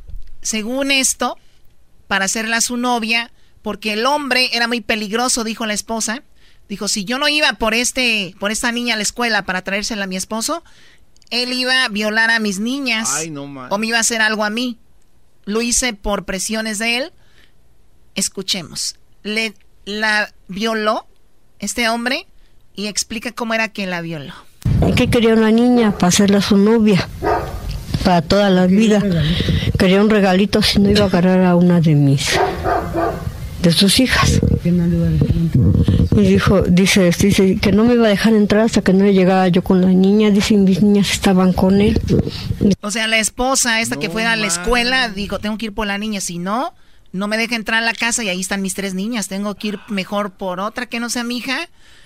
Y como la conocía esa niña, esta mujer, porque ella había rentado un cuarto en la casa de esta niña, pues por eso la niña iba a estar jugando. Las niñas estaban con él. Yo fui por la niña. Dijo, la hacía con la lengua. Dije, ¿tú estabas presente? Me dijo, sí. Y si lo permitiste, dijo, es que yo le tengo mucho miedo. Le dije, luego, ¿qué pasó? Dijo, es que cuando lo vi- vimos que ya andaban buscándola, la matamos. Ay, no. O sea, imagínate la mujer viendo cómo violaba a esta niña. Y entonces dijo, pues mejor que sea ella y no mis hijas, ¿no? Ya cuando vieron que los buscaban, la mataron. Y la tiraron ahí cerca. Oye, Choco, pero Wow, qué animal. digo, no, no voy en defensa de la, de la esposa, pero si tienes a tus tres niños ahí, tienes un monstruo en la casa, es difícil, ¿no? Es una, un momento difícil. Pero imagínate, Choco, esto. Si hubiera una buena policía, un buen gobierno, voy rápido y hago una denuncia, pero como yo sé que voy a ir y no me van a pelar, pues Qué, qué, qué Oh, impotencia. my God. Bueno, detalles de la detención de este, de este hombre. Hablaron temprano las autoridades. especialmente al equipo de la Secretaría de Seguridad Ciudadana, al secretario, a la fiscal general, a Ernestina Godoy Bueno, ahí resumen lo que sucedió. Dicen que llegó la policía. ¿Y por qué creen que los tienen detenidos? No es tanto porque ellos hayan sido, no, porque todavía no se sabe si ellos fueron, ¿no? No hay una... Hasta que los declaren culpables. Claro, el asunto es de que los tu- detuvieron o están en la cárcel ahorita porque él y ella le ofrecieron dinero a la policía. Ah, caray, ¿cómo? Sí, o sea, dijeron, déjenos ir, les damos dinero. Dijeron, ah, por... ¿No? Ah, por intento de soborno. Ah, qué. Está en la cárcel por esa razón. Esa es la razón. No, my La tía relata más sobre la confesión. Este es más de la tía, ¿no? Sobre lo que él- ellos dos, los asesinos, le dijeron a la tía que hicieron con la niña. Oh, Sí, pues ellos me lo dijeron, pues por eso yo lo supe, porque yo lo vi en la, yo las vi en la tele y bajé. Le dije, díganme, qué pendejada hicieron. Pero se quedaron así viendo y dije, sí fueron ustedes, ¿verdad? Sí fueron, le dije, los espero arriba, porque estaban los niños. Ya cuando subieron, le dije, ¿quién de los dos fue? Y así, ya fue cuando él, este, él dijo, ella, y ella fue cuando me dijo, no, pero ella lo- él la agarró. Le dije, que ella fue cuando me explicaron que, le dije, ¿cómo la mataron? Y ella fue cuando me dijo, es que él me dio los cinturones, yo la apreté, pero como yo no tengo la fuerza, él acabó de matarla. Le dije, mira, hijo, pues yo no sé, yo tampoco soy de aquí, le dije, ¿no? Lo único que les puedo decir es que dije, mira, se me ocurrió, como vi por los niños, le dije, mira, le dije, aquel cuarto les dije, este, O sea, ella dijo, pues él me dio el cinturón, yo le apreté, pero no pude, entonces él ya la acabó de, de matar. Y esta señora, la tía de, de este tipo, eh, dice, pues yo les di el cuarto ahí porque venían con los tres niños. Les dije, pues allá atrás hay un cuarto, quédense ahí. Ella no sabía que andaban corriendo. Así es que dije, mira, se me ocurrió, como vi por los niños, le dije, mira, le dije, aquel cuarto les dije, este, nadie vive, le dije, de tus, de tus primos, pero por unos días pueden estar. O sea, yo no nunca pensé en, no, le dije, por unos días y yo, yo ayer cuando los vi en la tele a los dos, yo fui la que los llevé. Bueno, los este, denuncié. Por, La señora los denunció y preguntaron temprano, oigan, iban a dar dos, dos millones de pesos al que de, dijera, ¿no? Pues dice el- la persona indicada, dijo, sí, parece que le vamos a dar los dos millones a esta señora. Y bueno, ¿cómo se conocieron? Oiga, una vez se conocieron eh, allá en mi casa porque vino, estaba aquí, vino a comer esta muchacha, eh, Magdalena. No estaba esta muchacha porque se había peleado con su esposo. La mamá de Fátima. Sí, entonces me dijo, no sabe por aquí donde renta en un cuarto. Y dijo Magdalena, este, ay, dice, yo te rento un cuarto que tengo. Mira, tú tienes tus niños, dice, y yo te los cuido, te los cuido en la noche cuando te vayas a trabajar. O sea, la mamá de, de Fátima estaba en- de visita donde está este señor y ahí estaba la otra mujer, como que él conocía a las dos y dijo que estaba buscando un cuarto y la mamá de, de Fátima dijo, pues en mi casa tengo un cuarto. Y había niños, o Ahí tú- puedes quedarte y te a los niños en la noche. Fue como se conocieron. Y fue como la niña conoció a esta mujer. Eso fue lo que, ahí empezó eh, todo. Eh, este es lo que habló la mamá de Fátima. Si tú ves esas fotografías, ¿tú reconoces a alguno de los dos? A ella. ¿A ella sí la reconoces? Sí, ella vivió en mi casa. ¿Qué parentesco tiene contigo? ¿Era amiga? No, no tiene ningún parentesco conmigo. ¿Quién es Paco? Quítate el chicle de la boca ya. No me acuerdo de su nombre. ¿Pero dónde la conocimos? En la casa. ¿En cuál casa? La de nosotros. Probablemente su marido sea el asesino, porque ella, yo la, a ella yo la creo incapaz, pero pues ella también fue su cómplice, se llevó a mi hija, ¿no? A final de cuentas, los dos deben de pagar, uno Pero por es que le asesino. digo que la que se llevó y a la una por niña- cómplice. ¿Cuándo decidió irse de tu casa? ¿Qué tiempo Pues tiene? vino y dijo que se iba, que porque su marido la quería matar. Una versión, Choco, es que esta mujer vivía en la casa de ellos y no quería pagarle la renta. Y que esta mujer la sacó a la fuerza. Y que dijo, me la vas a pagar. Una versión. Wow. Y la otra versión es de que el hombre quería una novia, ¿no? Eh, mamá dice que la conocían. ¿Esta mujer la conoces? Este, era una conocida que yo la conocí en casa de un señor que se llama Don Álvaro, conocido de hace muchos años con su hermana Gaby, pero yo no creo que ella haya sido capaz de eso, ¿ok? ¿Ella vivió contigo? Ella vivió aquí en la casa, este, pero yo no creo que ella haya sido capaz. Ella tiene dos niñas pequeñas y ella yo nunca vi que maltratara a sus hijas, o sea, dudo que ella sea la que le arrebató la vida a mi hija. ¿Y este tipo? A su esposo yo no lo conocía y no sé por qué tomaría represalias en contra de mi hija, ¿de acuerdo? Gracias a ustedes. Muchas gracias. Pues desde que se juntaron, quizá unas dos, tres veces la he visto. Porque le digo, no la... Bueno, lo- lo sor- a mí lo que me sorprende es que la mamá diga, no, no, ella no fue, ella no fue, ella no fue, como que está muy segura que ella no tuvo nada que ver, pero ya lo, di- lo, lo dijo la tía, los dos, entre los dos la mataron con un cinto, la ahorcaron. Su mecha, no manches. Con razón, ¿te acuerdas cuando salió el video, Choco? Que eh, aquí comentaron, oye, pero la niña se ve como que va muy tranquila porque no va forcejeando. Pues ahora ya tiene sentido todo lo que Sí, dice. la niña la conocía. Oye, pero eh, Pero yo pienso que la clave aquí, lo que dijo el doggy, si, Exacto. si tú tienes la policía y, este, oye, güey, güera, mi esposo me golpea, mi esposo me amenaza con mis tres niñas. sí, porque, eh, o sea, ella puede ir a, ir a la policía y la policía llegar en ese momento porque pues obviamente todavía no le daño pero, a sus pero hijos. ese fue el, el vaso que derramó, como se dice, la gota que derramó el vaso. Tienen tres hijos, Brody. Ellos tenían de casados mucho tiempo. Se la pasaban peleando. Era una relación como las que yo les digo aquí, ghetto, una cochinada de relación. Pero dicen que, pues, no hay que separarse, ¿no? Pues se enojan conmigo. Eh, tienen que estar juntos, según mucha gente tonta. Dice, no, tienen que estar juntos. Entonces, si ella hubiera tomado el, el- el paso en su momento diciendo, este güey es un maldito, Otra, no puedes tener tres hijos con un güey tan... Claro. que es un monstruo. Entonces la mujer tenía que ir a, a, de- a la policía y decir, este güey me quiere matar, quiere violar a mis niñas o es muy abusivo conmigo. Pero ¿qué crees? La mujer no iba porque no hay respaldo de la autoridad, Choco. Iban y decían, pues bueno, ya después vemos tu caso. Y ahí hay miles de casos.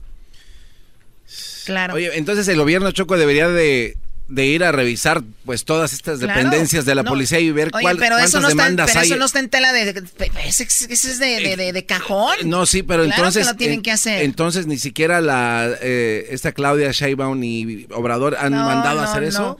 Yo no voy a O decir sea- nombres porque luego la gente se lo toma a, a No, pecho. pero es que como dices tú, Yo no voy a decir nombres porque la gente se lo toma a pecho, pero aquí ya sabemos quién está es responsable.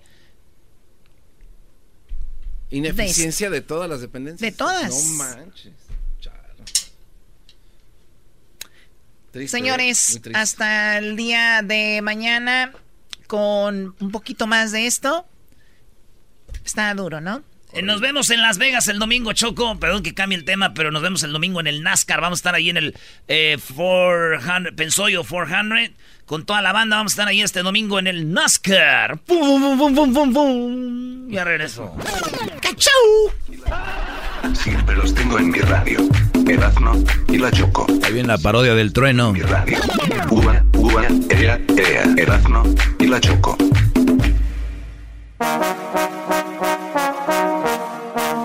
Dice la gente que el show es bien algo. Erasno, el dog y el garbanzo también. Pero los tengo yo siempre en mi radio. Y en mi radio siempre los tendré. Porque este show, la choco siempre que lo escucho me hacen carcajear. Porque este show, la choco siempre que lo escucho me hacen carcajear. Y en USA, el Erasmo, el Doggy, el Garbanzo y la Choco, ¿cómo la bailan? Con el ensamble. Con el Señor. ensamble. Con el ensamble. Plip, plip, plip. Buenas tardes, vámonos con la parodia. Nos pidieron el trueno. El trueno. sí. Oye, ¿sabes qué estaría chido, El Eras, trueno no? representa a ese clásico locutor. Eso es todo. Saludos al Jaguar Martínez y otros locutores ya de muchos años, ¿verdad? Al señor Chava Ponce allá en Santa María. A Pepe Delgado, mi maestro. a- al Barbarazo, el amigo del Garbanzo. Saludos al Barbarazo, ¿cómo no? Que lo corrió. Oye, ¿no sabes qué estaría chido? Que hicieras un uno de estos días el de, el de documental para saber cómo nació el trueno. Eso estaría muy bien, Garbanzo, Eso estaría también. muy bueno. ¿Cómo estaría lo del trueno? Vámonos con esto. ¿Qué es? ¿Qué, Doguito? Ra- Radio Poder. Vámonos. Llegó la hora de carcajear, llegó la hora para reír, llegó la hora para divertir. Las parodias del Erasmo están aquí. Y aquí voy.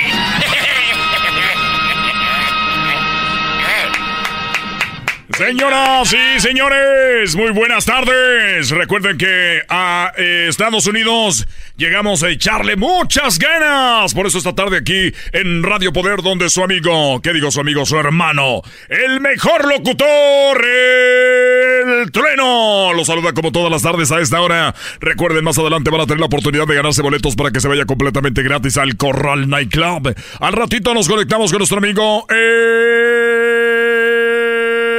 Cocodrilo. El día de hoy en el agarre, en el agarre grupero, tenemos dos grandes, dos grandes de la música y se las vamos a poner dura y no es albor.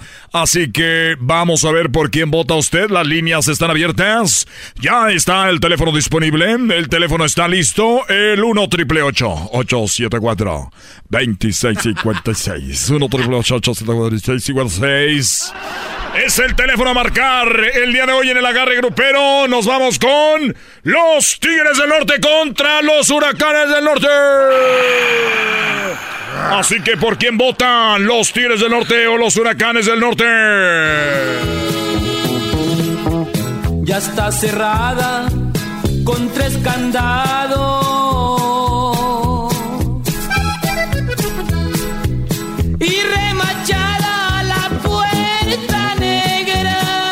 Escucharon los Tigres del Norte contra los Huracanes del Norte. Solamente aquí en Radio Poder donde tocamos la misma música que en otros lados, pero aquí se escucha más bonita.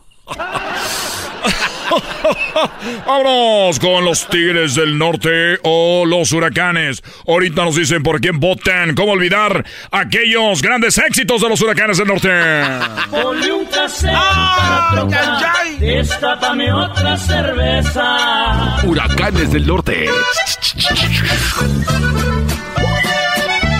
Huracanes del Norte contra los Tigres del Norte. Solamente aquí en Radio Poder, donde tocamos la misma música que en otro lado, pero aquí se escucha más bonita.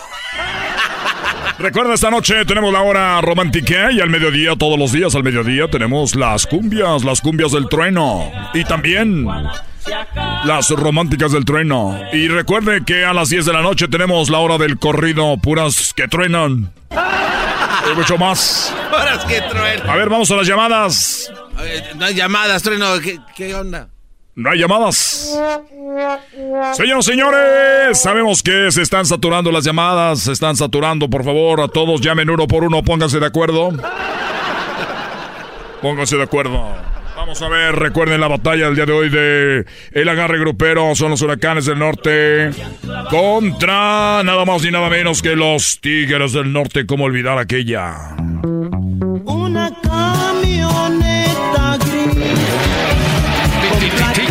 norte. California. Radio Poder. Tigres del norte. La tuya contra la mía. Y su novia. Muchos dólares ¿Cómo olvidar esa bonita historia? Pero solamente aquí en Radio Poder enfrentamos a los grandes. Seguramente deben de estar muy nerviosos los Tigres del Norte. Y también deben de estar muy nerviosos, muy pero muy nerviosos nuestros amigos de los Huracanes del Norte. ¿Cómo olvidar aquella canción? Esa de los Huracanes del Norte.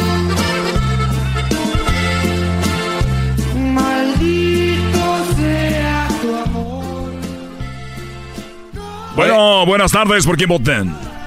Sí, voto por eh, los huracanes del norte. Los huracanes del norte tienen un punto. Recuerden que el que tenga los primeros tres votos son los ganadores de esta gran enfrentamiento. Vamos a la siguiente llamada. Buenas tardes, ¿por quién votes? Bueno, bueno, voto por los Tigres del Norte. Los Tigres del Norte. Estos se están poniendo uno a uno solamente en el agarre grupero con el trueno, el locutor que te hace feliz todas las tardes. Recuerden que ya en abril del Día del Niño les voy a dar su paleta. Dice mi mamá si vas a pasar por los melones. Dile al ratito, paso por los melones, chiquilillo. Al ratito, vamos por... eh, ¿Quién va a olvidar esa canción?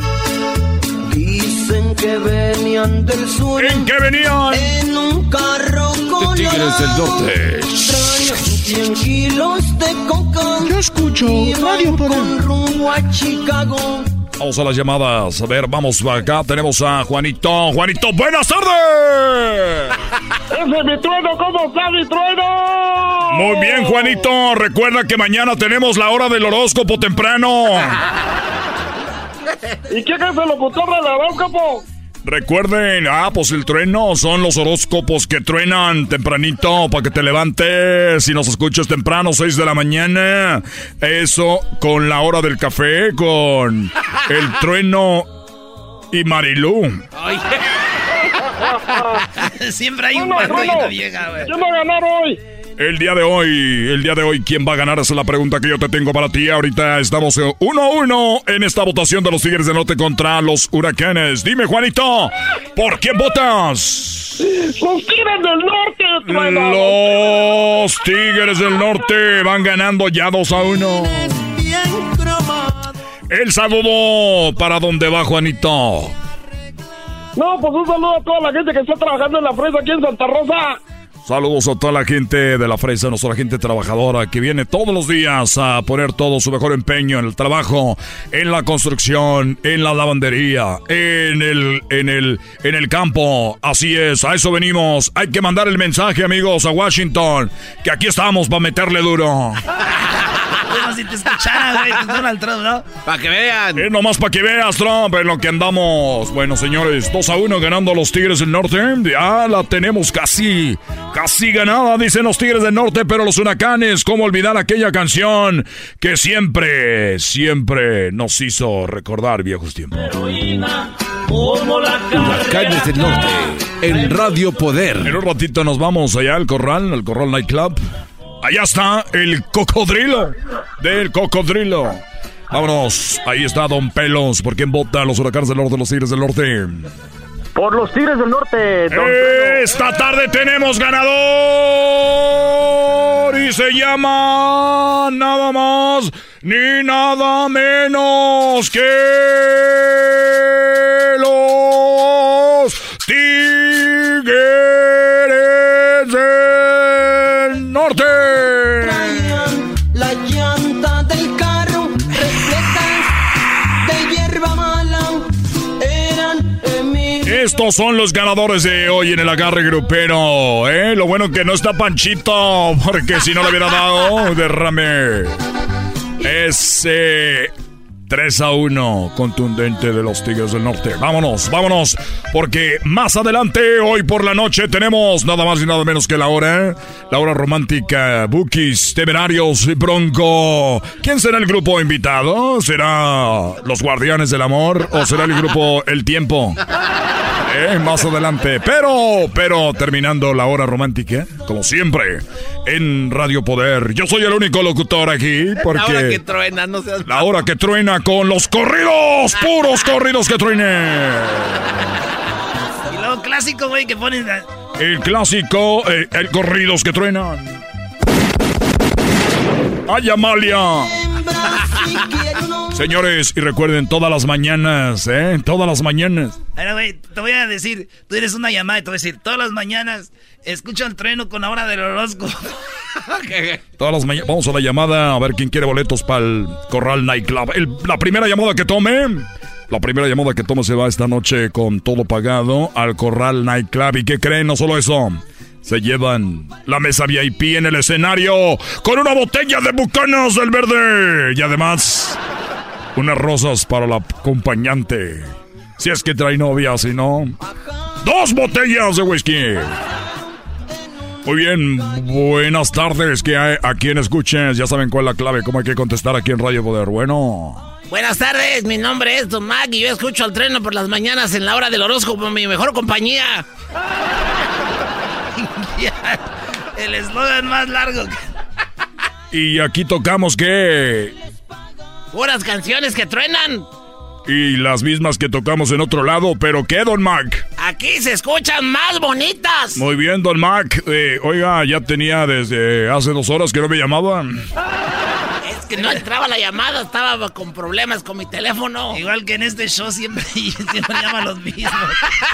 Muy bien, amigo. Bueno, gracias, Don Mac. Recuerde que se acaba de ganar usted la mesa VIP para en el escenario estar usted ahí en el Corral Nightclub. En este momento nos conectamos porque mucha gente no lo cree, mucha gente no lo creía, mucha gente lo dudaba, pero solo Radio Poder le trae a usted aquí, a este hermoso, a esta hermosa ciudad. Que por si... Bueno, ay, caray, nos están tirando balazos. Recuerde que en la noche tenemos la hora romántica. Bookies, Broncos y Temerarios. ¿Quién será el invitado de esta noche? ¿Quién será? ¿Tentación? ¿Será el grupo Brindis? No sabemos. Además, recuerde que tenemos al mediodía la hora, la hora de la cumbia. Tronando el piso. Oiga, el trueno. Ah. Ahí tiene una llamadita. Bueno, Uh, yeah, man. What happened to my rock station? What am I listening to, man? Oh, si eso pasa, güey, que, que quitaron la- lo de inglés. Apenas quitaron la rola de la estación de inglés y llaman los, los que estaban...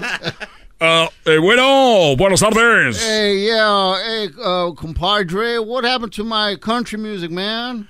Eh, bueno, eh, eh, yes, uh, today, today, yes, eh, Spanish. Ah, porque no habla inglés el loco. Spanish. Uh, I don't speak Spanish, man. Well, I want my Garth Brooks. Eh, bueno, eh, eh, bum, bum, bum, eh, se, se cortó la llamada. Muy bien, amigos, vamos ahora sí al Corral Nightclub. Bueno, ¿cómo estás, este cocodrilo? ¡Vale,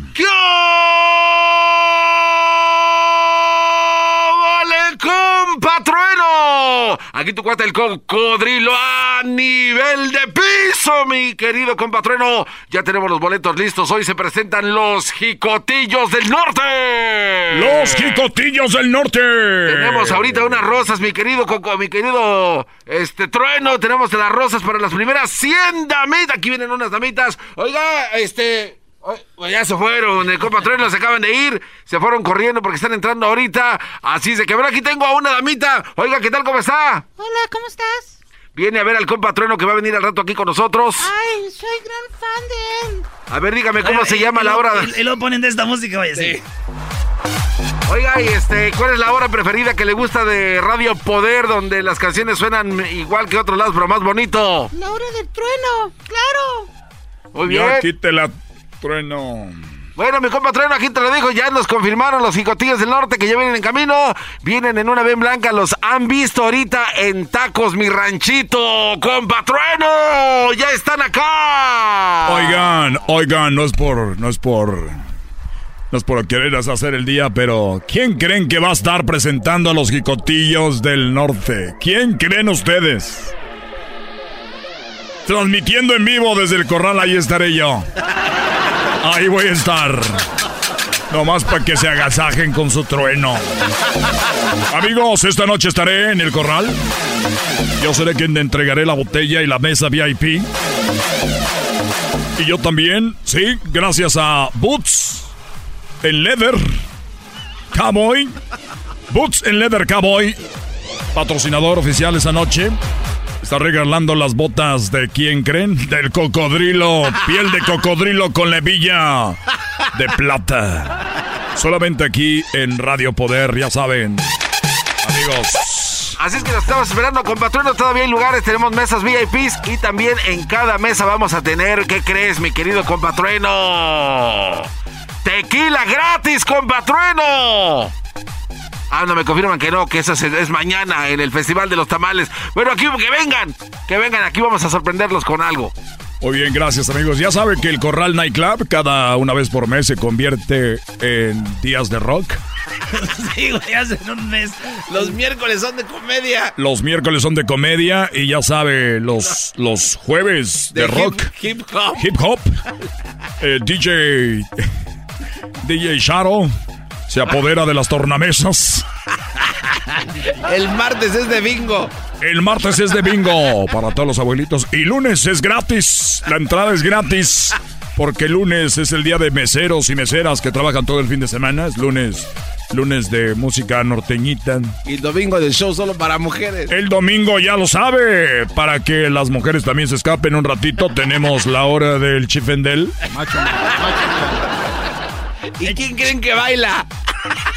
¿Y quién creen que será la estrella con sus nalguitas duras? Es la hora más tronada. Eh, y soy casado, pero siento mucho, soy casado.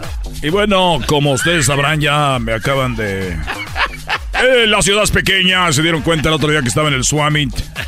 Iba con mi niño y mi esposa.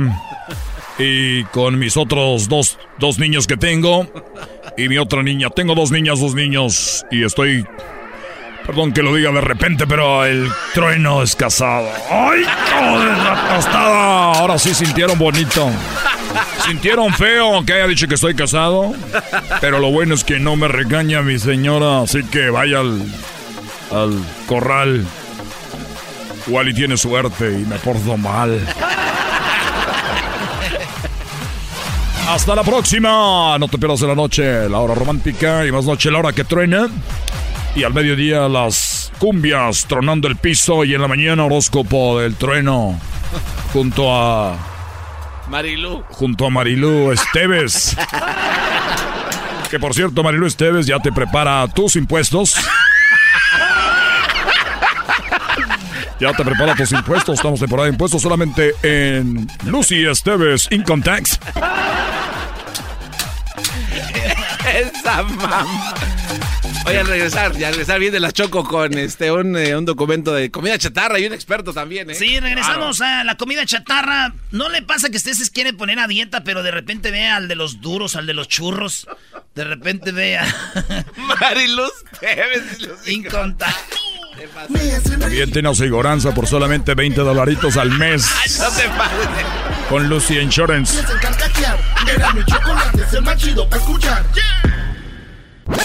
El y la Choco. Siempre los tengo en mi radio. Erasmo y la Choco. Siempre los tengo en mi radio. Uva, uva, ea, ea. Erasmo y la Choco.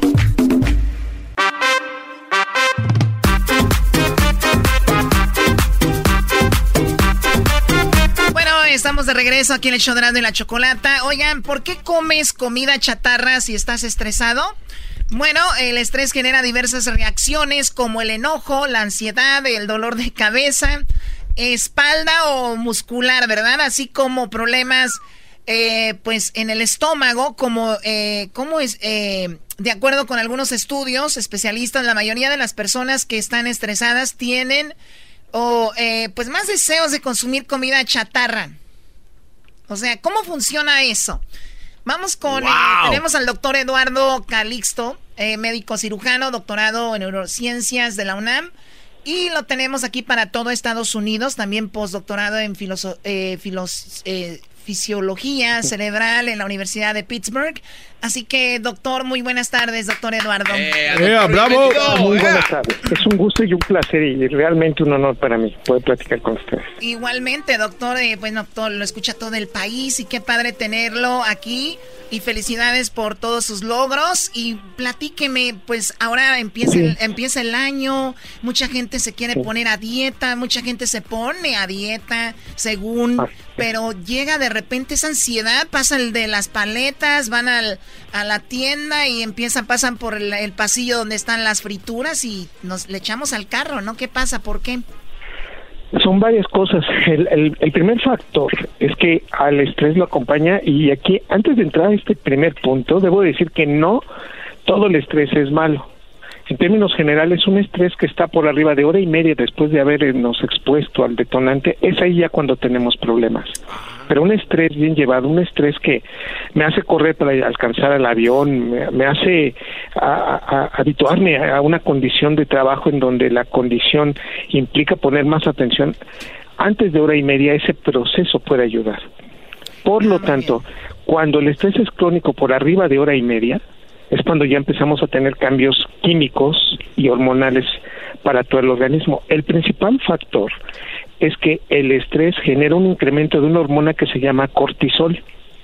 Ese cortisol todos lo liberamos, supóngase, supónganse ustedes que si, si se levantan hoy a las 7 de la mañana y todos los días se levantan a las 7 de la mañana, desde las cinco y media de la mañana se genera un incremento de cortisol para que el cerebro le dé glucosa y entonces cuando abramos nuestros ojitos tenemos todo lo listo lo- y lo necesario para podernos adaptar sin sufrir. El cerebro lo hace en forma rápida, se tarda tres segundos para saber quién soy, a dónde vengo y a dónde voy. Tres Sin segundos. cortisol nos tardaríamos hasta cuatro o cinco minutos, ¿te imaginas el terror de pensar qué estoy haciendo aquí, qué, qué hago, quién está a mi lado? Este factor es porque principalmente el cortisol nos prepara para otorgarnos el sustrato energético para lo que tenemos que hacer en los siguientes momentos. Pues bien, cuando nosotros estamos en estrés y se eleva este cortisol, las necesidades metabólicas de nuestro cerebro aumentan hasta un 30%. Esto dependiendo del nivel de estrés que tengamos. Y por otro lado, incrementan unas hormonas catastróficas en toda dieta que se llaman orexinas.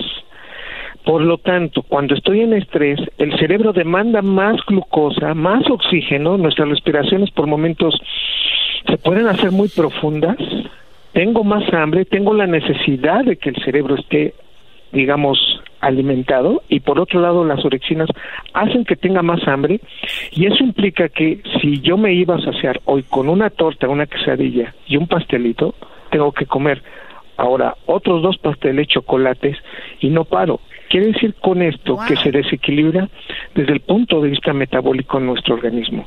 Para terminar esta respuesta específicamente, les tengo que decir, sean ustedes sido de, de, de, de, digamos, de fiesta en la noche, nos hemos desvelado más allá de la una, tres de la mañana, pues bien, el cerebro no los cobra y esa hace precisamente todo este sustrato neuroquímico. ¿Cuál?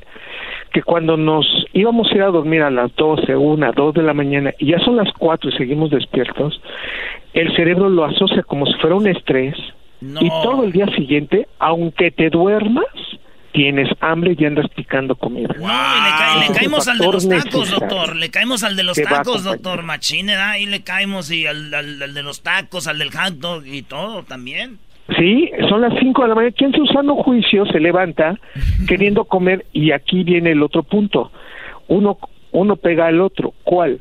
Que cuando nosotros tenemos hambre, lo que pide el cerebro es que sea rápidamente digerible. Claro, ya. Si yo le ofrezco a usted una carne asada con preparada con X o Y, no, no, no, no. Lo que quiere rápido el cerebro es glucosa en forma inmediata. De aquí que la comida chatarra es lo que ofrece, genera liberación de un neurotransmisor que nos genera adicción que se llama dopamina y Dopamina. por eso hacemos comidas que nos encantan. ¿Sabían ustedes cuáles son las tres comidas que generan más adicción? A ver, ¿cuáles son? ¿Cuáles son? Uno, el helado. Si usted está comiendo un helado y ve a otro que está comiendo un helado, usted va y se compra un helado. Sí, sí, dan Y esto nos recuerda los primeros alimentos de la vida, la densidad, el sabor. El helado es uno, y le voy a decir, no sé si nos vayan a cobrar el, el- el punto, pero es que el helado es uno de los peores alimentos que existe por la cantidad de grasa y carbohidrato que tiene. Pero le, ofre- le, ofrece, le ofrece al cerebro una liberación de dopamina tan grande que entonces automáticamente el cerebro se siente feliz cuando come O sea, helado. simplemente No vemos, a, vemos a alguien disfrutarlo y, y ya nos recuerda lo que lo que sabe y, y vamos sobre Hacemos él, ¿no? reforzamiento de, de- de imágenes y de procesos y de recuerdos maravillosos. Perfecto. El alimento El- número dos, el dos. son las papas fritas. Oh my en God, cualquiera a mí de sus preparaciones. Los abritones eran. ese eslogan de a que no puedes comer solo una es exactamente lo que le pasa al cerebro. Tenían razón. Entonces, arrasamos con las papas. Es más, usted, somos la única especie que comemos sin hambre. Oigan, Todos pero los vamos al Oxxo, vamos al Oxxo y ahí están todo lo de Barcel, todo lo de Sabritas, Y, todo lo de y- y se lo lleva, y aunque usted diga, ay no, pero hoy no he comido, pues me lo llevo total, me lo merezco. Sí. Ya es estás una ahí. fuente de liberación de dopamina, pero las papitas son increíbles. Y todavía más si son picantes, ¿eh? Para, Ah, para los claro. latinos, lo tengo que decir abiertamente, que nos gusta el picante la capsaicina. Les genera sensación de dolor en la lengua, eso es lo picoso, nos libera el cerebro endorfina y ya estamos comiendo hasta 30%, todavía más de lo que veníamos comiendo. ¿Qué es la tercera, doctor? No, no, no, no espante. tercero. Que no se nos tacos al pastor. chocolate. Ah, El choco, hoy chocolata. Soy, el chocolate soy una es adictivo, el chocolate cuesta mucho trabajo, el chocolate parar cuesta mucho trabajo, el chocolate se acaba usted la caja, en la envoltura, difícilmente usted va a guardar un chocolate salvo que tenga ahí algún proceso alterno, pero acabamos con el chocolate. El chocolate es uno de los alimentos que más generan adicción. Ahora imagínese, doctor, un, un, eh, un helado de chocolate es la muerte. No, bueno, imagínate nada más.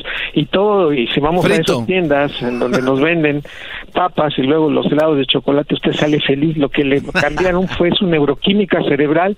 Le están tratando de modificar el estrés a su cerebro. El cortisol está vuelto loco y es un hecho que subimos de peso cuando estamos estresados. Esa es la explicación científica del doctor Eduardo Calixto desde la Ciudad de México. Doctor, muchísimas gracias. ¿Dónde lo encontramos? ¿A dónde le llamamos si lo necesitamos algún día? Arroba Calixto por Twitter y Eduardo Calixto en Facebook. Con mucho gusto, estamos ahí. Ahorita compartimos las redes sociales del doctor Eduardo. Muchísimas gracias. Y qué explicación tan eh, interesante, simple, fácil de entender. Y vean, hay algo científico, no nada más es de que, ay, me encantan. Hay algo ahí detrás. Vamos a regresar con el doggy. Ya está aquí eh, la especialista en el, el día de hoy. Que, ¿De qué vas a hablar, doggy? Bueno, hablamos de lo que es el child support. De eso vamos a hablar. Muchas injusticias con nosotros, los, los machos. sí, no, Choco, nada más te quería invitar a que te quedaras porque tenemos a otro científico en esta rama, pero es el doggy. Ya me ganaste el tis. Perdón. Siento, ¿qué va? Tú cállate, qué científico? No le pegues, ya está.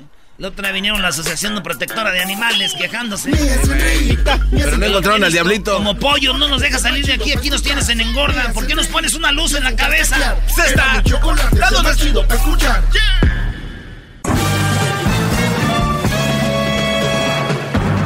Con ustedes.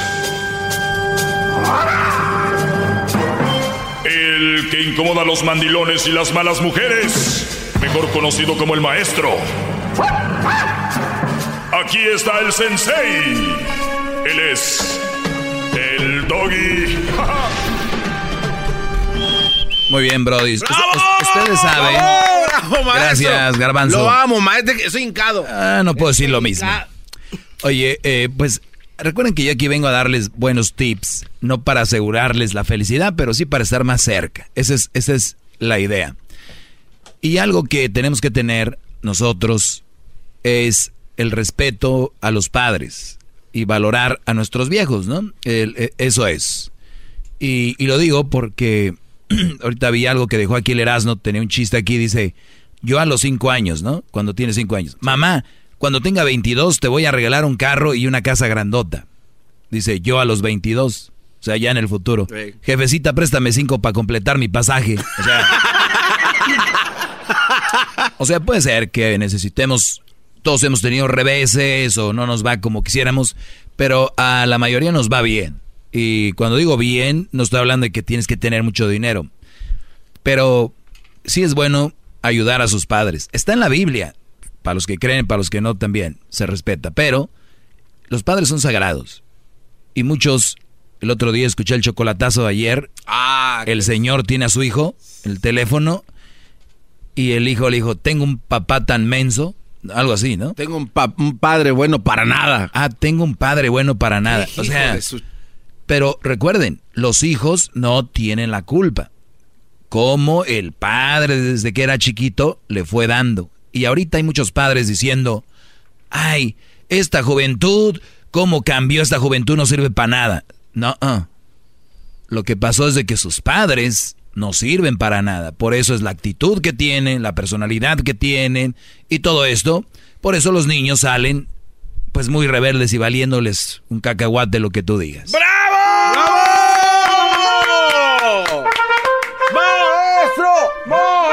Oiga, maestro, permítame besarle el ombligo, maestro, por favor. Ahorita no, al ratito. Ah. Sí. Además creo que traigo pelusa porque ando usando una camisa nueva. Déjese la soplo, maestro. ¿Qué? La pelusa. Ah. Muy bien, vamos a tomar llamadas. El- eh, hay un problema con las llamadas. Eh, como este segmento se escucha tanto, se teléfono se No aguantan esas sistemillas del Claro. 2020. Entonces, gracias también aquí a la eh, abogada Rosa Elena, quien me acompaña el día de hoy y ahora en persona también, así que un aplauso para ella. ¡Qué lujo, eh! Gracias, muchachos. ¡Qué lujo! Gracias. ¡Bajan! Bro. Por Esto ya es sexual harassment, ¿no? ¿O Creo no? que sí. Sí, ¿verdad? Y luego miren con quién, Brody. Aquí sí no van a salir. ¿Un abogado se puede representar solo o, o necesita un abogado? Se puede representar solo, pero hay un dicho que dice que el abogado que se representa solo tiene un tonto por cliente. Así es de que nunca es recomendable. A ver, ¿y eso por A qué? O sea, simplemente no es recomendable. No es recomendable porque cuando tú tienes el, proble- el problema legal y tú estás en medio del problema, no ves las cosas de manera fría como un abogado para el bienestar. Tú estás muy envuelto. O sea que yo soy el abogado de muchos en su relación, porque muchos tienen una mala mujer. Yo les digo, aléjate de ahí, no sé, y ellos como están en la relación no lo ven, ¿ah? no lo Exacto. ven. Entonces, y se enojan conmigo y dicen, ¿a ti qué te importa? Bien, vamos Ah, por llamadas ya, se, este, ahorita les vamos a dar el número también de la abogada. ¿Qué garbanzo? Sí, maestro. Entonces es importante que la llamada que va a tomar, que haga su pregunta y después usted los va a poner en espera para que Sí. no se reescuchen. Es que, las llamadas se cayeron, el teléfono se descompuso y lo único que vamos a hacer es, por ejemplo, aquí voy con en la número dos, no sé, Ah, acá, no se ve. acá y tenemos, ah, bueno, buenas tardes. Buenas tardes, Ok, Eh, ¿cómo te llamas? Marta. Marta. Marta, haz tu pregunta y vamos a ver qué te contesta aquí la abogada. Adelante con la pregunta. Ok, ah, quería ver si me hacía un cálculo de si gano 250, I mean 2.500 al mes y ah, el papá de mi hija gana 5 mil dólares al mes, ¿cuánto me estaría pagando con 0% de visitaciones? Mira, ahorita que estamos aquí, no tengo mi programa listo para hacerte el cálculo. ¿Ya fuiste a pedir tu manutención? Sí, ya metí la, los papeles y pero todavía no nos dan el, el día de la corte. Cuando tú vayas a la corte, vas te va a pagar, aunque él gana el doble y no ve la criatura para nada. ¿Tú pediste también una orden de custodia de visitas o solo manutención? Ah, la cuestión de visita ya está, ya eso ya está arreglado, pero ahora ya mi hija tiene 16 y no quiere ir a, a ver a su papá para nada. ¿La orden de custodia de visitas dice que ella tiene que ir a verlo o ya está a 0%? No, lo tiene que ver jueves después de la escuela hasta el lunes en la mañana que la tiene que llevar él a la escuela. Entonces no te van a hacer, Ah, no te una van a hacer semana un sí y una cálculo. semana no. Escúchame, Marta, no te van a hacer el cálculo al 0%, te van a hacer el cálculo a lo que tienes actualmente. Entonces, de nada te sirve conocer el cálculo a cero. Tienes que archivar para cambiar la custodia si la muchacha no quiere ir a verlo. Ella tiene ya más ah, de 14 años en algunos estados, por ejemplo, California, y a los 14 años eh, un juez tiene que tomar en cuenta los deseos de la menor. Entonces, enfócate primero en cambiar la custodia y visitas para que entonces te hagan un cálculo a cero. Siempre y cuando exista una orden actual que incluya las visitas, esa es la orden que se va a utilizar para el cálculo del porcentaje. Ok, porque la otra vez que ya no quiso ir, lo usaron a cero, ah, pero luego empezó a ir, so él metió otra vez papeles y esta vez otra vez so usaron lo que actualmente estaba viniendo, aunque había ya la orden. Si no modificas, es posible. Y sí, tú has dicho, a veces utilizan lo que está sucediendo, pero si tú quieres estar preparada y para que en realidad te pongan el 0%, tienes que modificar esa orden porque él puede argumentar que él va a empezar las visitas tal y como están actualmente en papel. Ok, y si él tiene otra familia y está diciendo que paga a mil dólares por mes, pero viven juntos, pero separados, pero él le paga a ella mil dólares al mes, ¿eso cuenta o cómo tiene que ah, mostrar eso? El, si hay una orden previa, una orden judicial de child support y él está pagando bajo otro caso, le pueden reducir ese monto de child support a sus ingresos. Pero él, si él solo dice tengo esta otra criatura y también pago, no le van a contar ese pago para reducir sus ingresos. A ver, a ver, eso, eso está interesante. Entonces quiere decir que vamos a decir, el doggy eh, vive con su esposa y tiene, bueno, tiene su, bueno, tiene su hijo, ¿no? Pero yo tengo a mi ex que tengo tres hijos con ella, ¿verdad? Pero de repente tengo otro hijo fuera del matrimonio. O sea, hay razas así que tiene como tres, tres mujeres con hijos.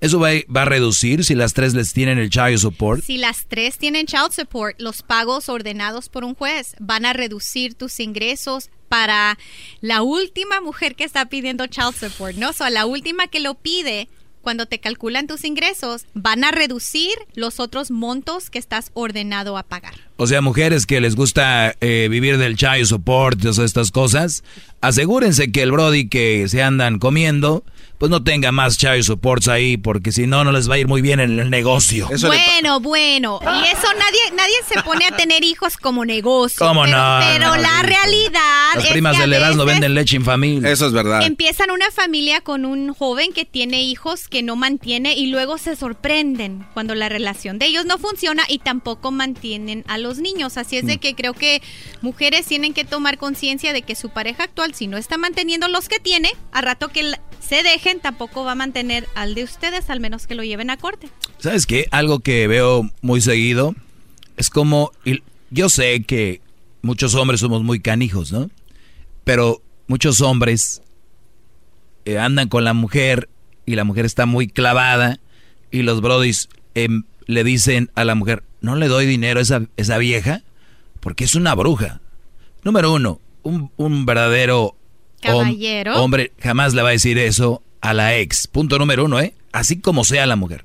Número dos, el Brody dice, no le doy dinero porque es una bruja. Si tú eres una mujer bien, vas a decir, oye, olvídate cómo es ella. Deberías tú mantener a tu hijo. Ayudarle, claro, son tus hijos.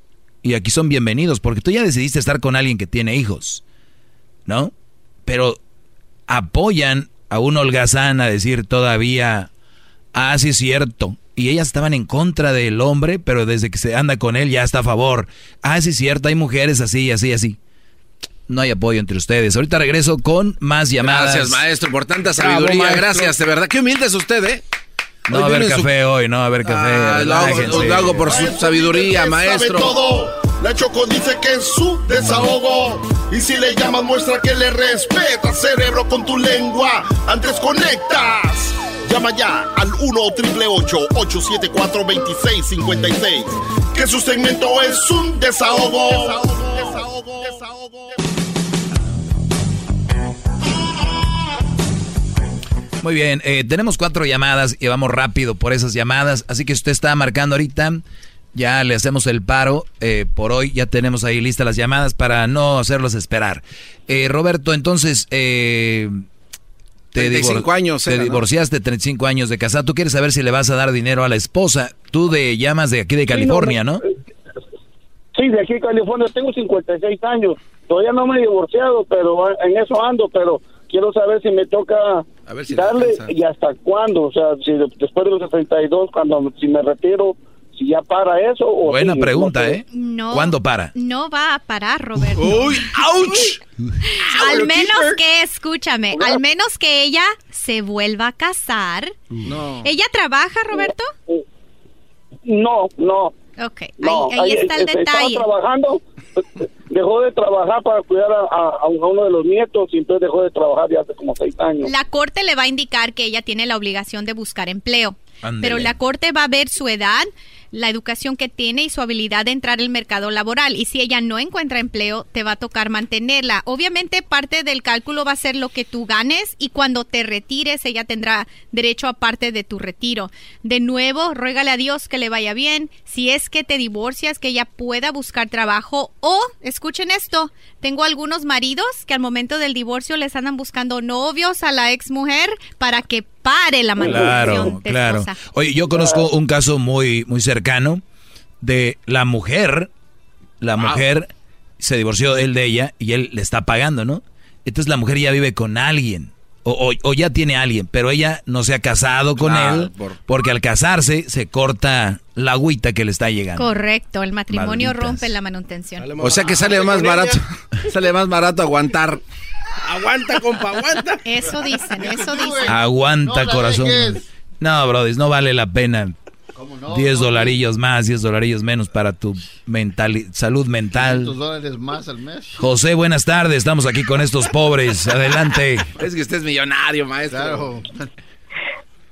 Buenas tardes. Mi pregunta es, después de casi tres años sin ver al niño, ¿Puedo llegar a la casa de mi ex para pedirle al niño y llevármelo conmigo? Aún me siguen quitando el child support. El child support y visitas al niño no están ligadas. Entonces, ¿hay una orden de visitas actualmente, José? Sí. Y si tú puedes ir por el niño, tú tienes una orden que lo visites, tú puedes ir por el niño ahora. Una cosa es lo que puedas hacer legalmente. ¿Qué edad tiene el niño? Tiene, ahorita ya tiene nueve años. Ok. Legalmente pudieras, pero yo creo que deberías de pensar qué es lo mejor para el niño. Si tú no lo has visto en tres años, quizás sea algo muy difícil para él que tú llegues y te lo lleves. Entonces, yo te aconsejaría reanudar la relación con el niño antes de volver a la orden actual de visitas que tienes. Ahora, si el niño, eh, aunque no lo has visto por tres años, le has llamado, le has, has hecho videollamadas, si el niño está muy a gusto contigo como papá, entonces ve por tu hijo. Tú puedes ir hasta que ella no vaya a modificar esa orden de visitas. Ok.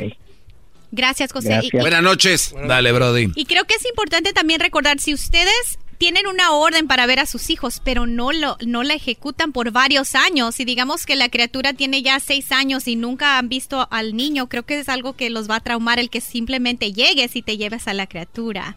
Aunque quizá la mamá no se mueva para modificar la orden a eliminar las visitas, creo que a veces lo legal y lo correcto pueden ser dos cosas distintas. Es verdad, porque los niños van a decir, ¿y este señor qué onda, no? ¿Quién es? Claro. Lo peor va a ser cuando escuches a tu niño gritar, papi, papi, un señor me quiere llevar, o sea, gritándole al otro. no, ¿No? ¿Han visto la película de Click? Sí, cómo no. Vean la película de Click. Click. Me hizo llorar. Me hizo llorar. ¿Por qué, Garbanzo? ¿Tú eras el control? Porque a veces yo a usted no le hago caso y siento que este, un día voy a encontrar el control. Pa. O sea, un día vas a morir y vas a ver cómo tengo otro co-host aquí, que de verdad le eche ganas, que no está ahí metido en el... Ahí viendo por... Felipe, buenas tardes. Adelante, Felipe. Adelante, mi doggy, muy buenas, muy buenas, muy buenas tardes, mi doggy. Este, gracias por darme esta oportunidad de poderme comunicar con la licenciada. Mi pregunta es, licenciada, mire, este, hace más o menos eh, 15 años yo, este, pues, tuve una relación con una muchacha y ahora, después de casi 15, 16 años, regresa ella y me dice que tiene un, hijo conmigo. Este, pero ella ya regresó con una camada de niños, tiene como ocho huercos diferentes entonces, ahora me dice que esa niña es mía y que me quiere de cierta forma fregar por el chase support. ¿Cómo me puedo yo defender? Tienes que pedir una prueba de ADN, aunque ella tenga 25 niños. si tú tienes una niña, la, tienes que mantener. La corte usualmente lo que sucede es te, te hacen la prueba. Si es tu niña, tú la pagas. Si no es tu niña, no te cobran. Pues, si no pasa, no paga, dice. Dinero, ya, estuve ya estuve investigando todo eso y es demasiado, porque es una... Es una, es ¿Cuánto te cobran, Brody? Hay, como cuatro mil dólares. no, no, no, no, no, no, eso no, eso no cuesta una prueba de ADN. No, Brody, te están chamaqueando como el del chocolatazo. Pero la prueba de ADN es, es, una prueba legal ante el juez. O sea, dicen que hay dos tipos de pruebas. ¿Puedo, puedo yo agarrar el, la criatura y que le tomen por fuera de la ley este, la prueba del ADN. La corte te va a exigir utilices los proveedores de ellos. ¿Y si te cobran eso, abogada? ¿Cuatro mil? No, eso se me hace excesivo. Es una mentira, entonces. Ha de ser hijo del juez. Estamos aquí entre una juez. no le temas a la prueba de ADN. No le temas. Entonces, si te van a forzar a tomar la prueba, tú puedes indicar que si, que tu petición es que si no es tuyo, tú no lo tengas que pagar. Y usualmente eso es la orden. Pero tienes, se me hace excesivo el costo y puedes en algunos estados pedir una especie de fee waiver para que el tribunal lo pague. A ver, ya sabemos que si va, si sale que no es su niña, no va a dar nada. Pero digamos que sale que sí es su hija, ¿qué va a pasar? La tiene que mantener. Después de 15 años que regresó. De 15 años. Ahora lo interesante aquí es saber si es que alguien eh, deberías de pedir una ah, copia del acta de nacimiento de la niña. Quizá la mamá le puso el nombre de alguien más, pero si le uh. puso solo el nombre de ella de soltera, la puerta está abierta para que llegue alguien a, ser determinado el padre. Ella registró a la niña con otro brody que ella andaba o que anda ella tenía un año, la bebé, se encontró al garbanzo, que es ese tipo de gente que se encuentran, y luego, de, repente ellos dicen, es mi hija, yo la agarro como mía, voy a poner mi apellido, este Brody se salvó de pagar child support. Es posible que ya no tenga que pagar child support si la niña ya legalmente tiene un papá. Oye, Brody, ¿ella anda con otro? Sí, por eso es lo que te digo. Ahí este, mi, mi, pues quiero que me entiendan las cosas. Tiene, tiene hijos de diferentes es un negocio. mira, mira, Entonces mira, me ahora en calcular esa porque ya vio que está agarrando Chase por de las demás. ¿Sí me entiendes? O sea, ella ya vive de eso, aparte estampillas, aparte housing, aparte todas las ayudas del gobierno. Por eso los latinos no nos quieren aquí en, en, Estados Unidos, por todas las mendigas ayudas. Ahora, pero Felipe, espera, espérame. Ah, no los quieren porque les van a los Raiders, por y, Y nadie te la escogió, tú la escogiste. ¡Oh, aguante, primo! Ándele. Nadie la escogió. Y ahora, aunque ella tenga 25 hijos y resulta que esta niña que ahora tiene 15 años es tuya, la vas a mantener y no te quejes del tipo de mujer que tú elegiste para ser madre de tu hijo.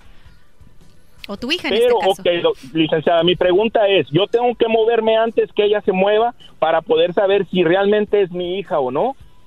Ya sea si tú archivas o ella archiva, tienes que pedir la prueba de child support. Tú puedes archivar para que se determine la paternidad de esa niña, pero mi consejo a ti es, espera que la mamá lo haga. Si la mamá te está diciendo que lo va a hacer y no lo ha hecho y pasa el tiempo, puede ser que no lo haga. Entonces no, no está estés... segura, ¿verdad? ¿Verdad que puede ser que no esté segura? Correcto, y lo que correcto. me quiere fregar por el otro lado de pedir dinero. Correcto. O- oye, eh, por ejemplo, conozco un amigo, no lo voy a mencionar, él sabe. Él dio, ¿qué será? ¿Cinco años? Child support. Tú lo conoces bien.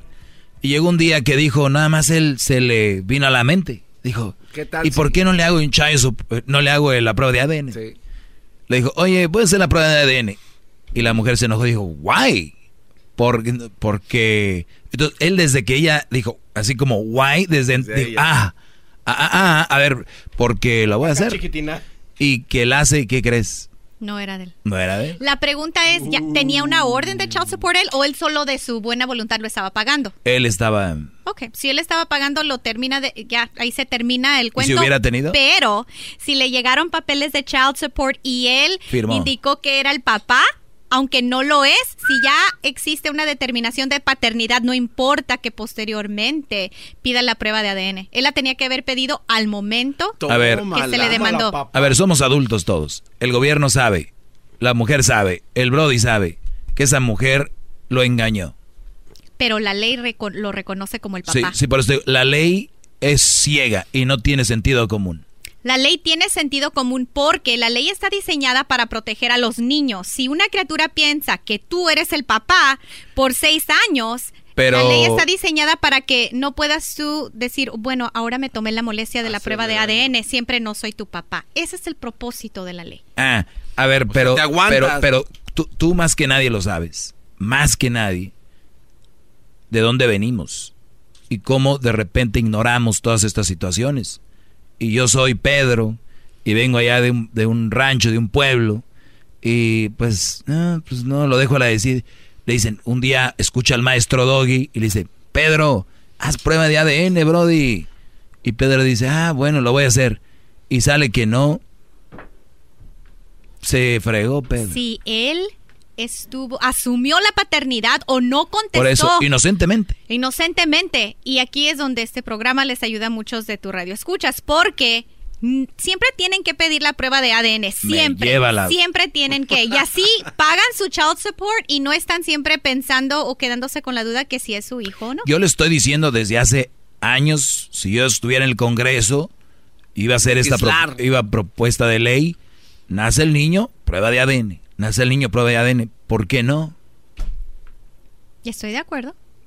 ¿Por qué no regala ¿Dónde está a ver, ADN kits? ¿Dónde, es- dónde está el, el precio para hacer una prueba de ADN? O sea, ¿dónde, es- ¿dónde es donde gastas? No gastan en nada. Ay, ay, ay. Germán, buenas tardes, adelante. No se enoje, maestro. Al rato le doy su masaje. Gracias. Buenas tardes. Buenas tardes, Germán, adelante. Buenas tardes. Una pregunta. Yo tengo un hijo de 15 años. Es mi hijo nomás porque la prueba de ADN lo dijo. A ese hijo yo no lo conozco. Yo tengo 15 años pagando child support. Cuando me hicieron la prueba, le preguntaron a la señora, ¿quiere que le pongan los ah, retrasos? Todas no le acababan de decir, dijo que sí. Bueno, ahora yo tuve un accidente, me están dando Workman's Comp y en vez de pagar 570 al mes, pago 500 a la semana. So pago dos mil dólares al mes. Y les digo que por qué. Y dicen que Picasso está en la Special Collection. Pero yo a ese niño nunca lo he visto, no lo conozco.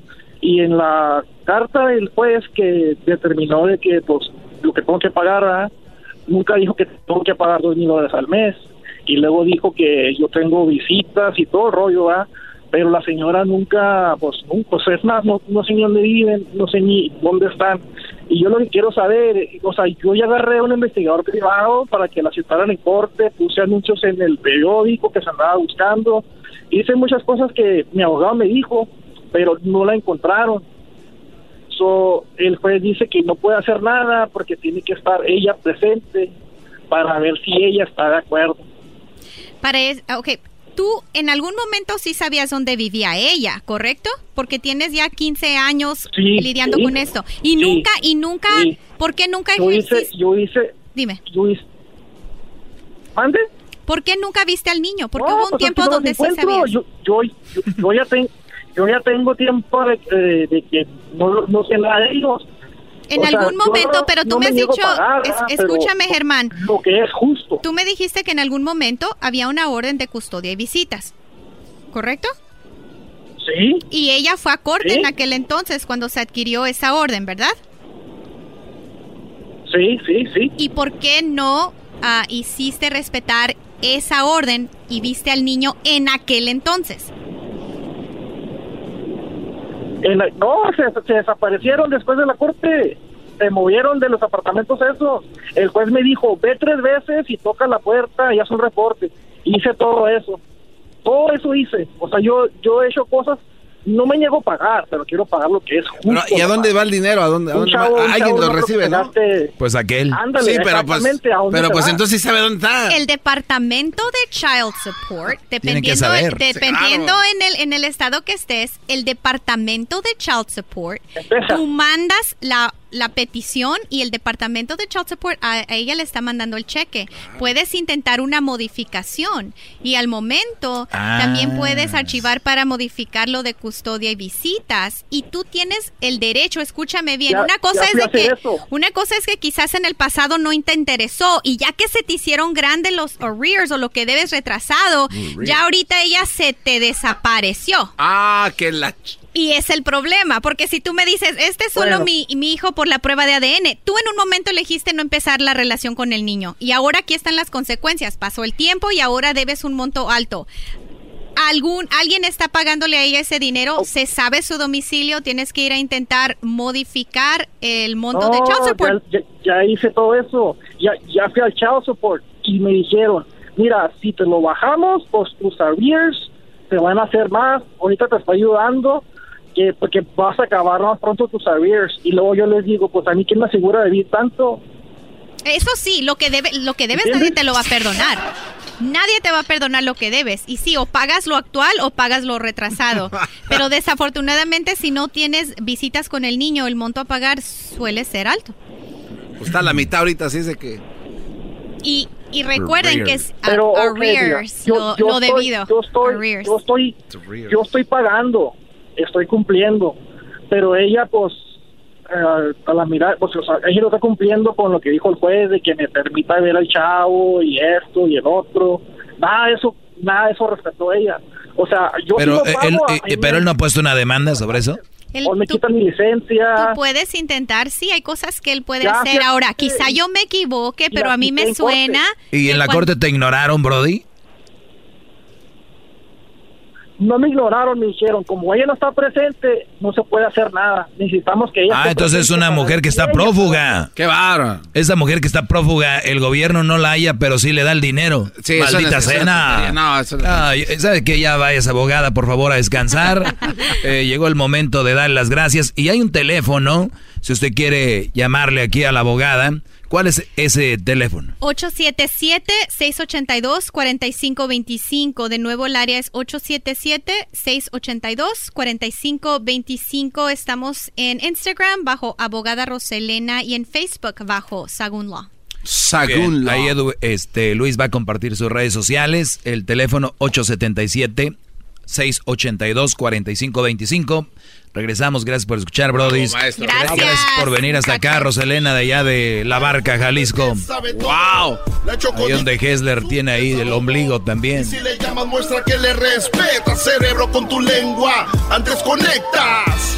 Llama ya al 1-888-874-2656. Que su segmento es un desahogo.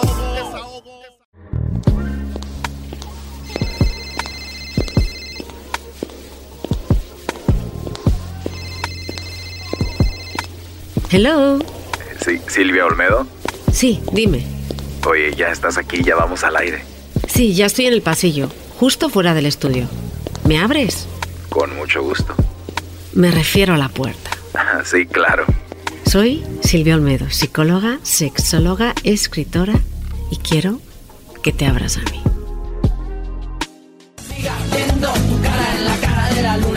mientras siga escuchando tu voz entre las olas, entre la espuma.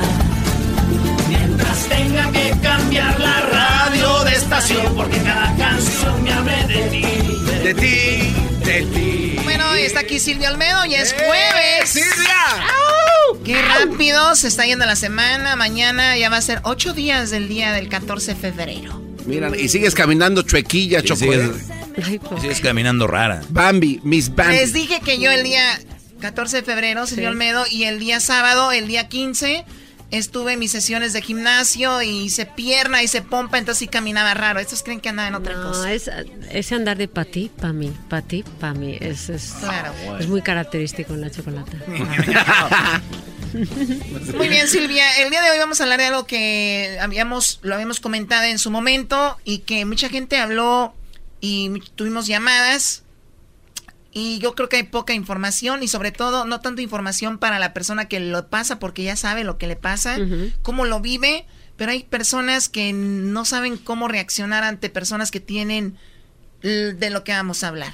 Los ataques de pánico. A Son ver, horribles. Es, es algo de toda la gente que nos está escuchando, de tres y dos personas que estamos. ¿Cuántos? Tres, cuatro, cinco, seis, siete, ocho, nueve, diez, entre. De diez personas que estamos en la cabina ahora mismo, yo les puedo garantizar que en la sociedad que estamos ahora mismo, seis o siete de ustedes van a tener alguna vez o un amago o un ataque de pánico.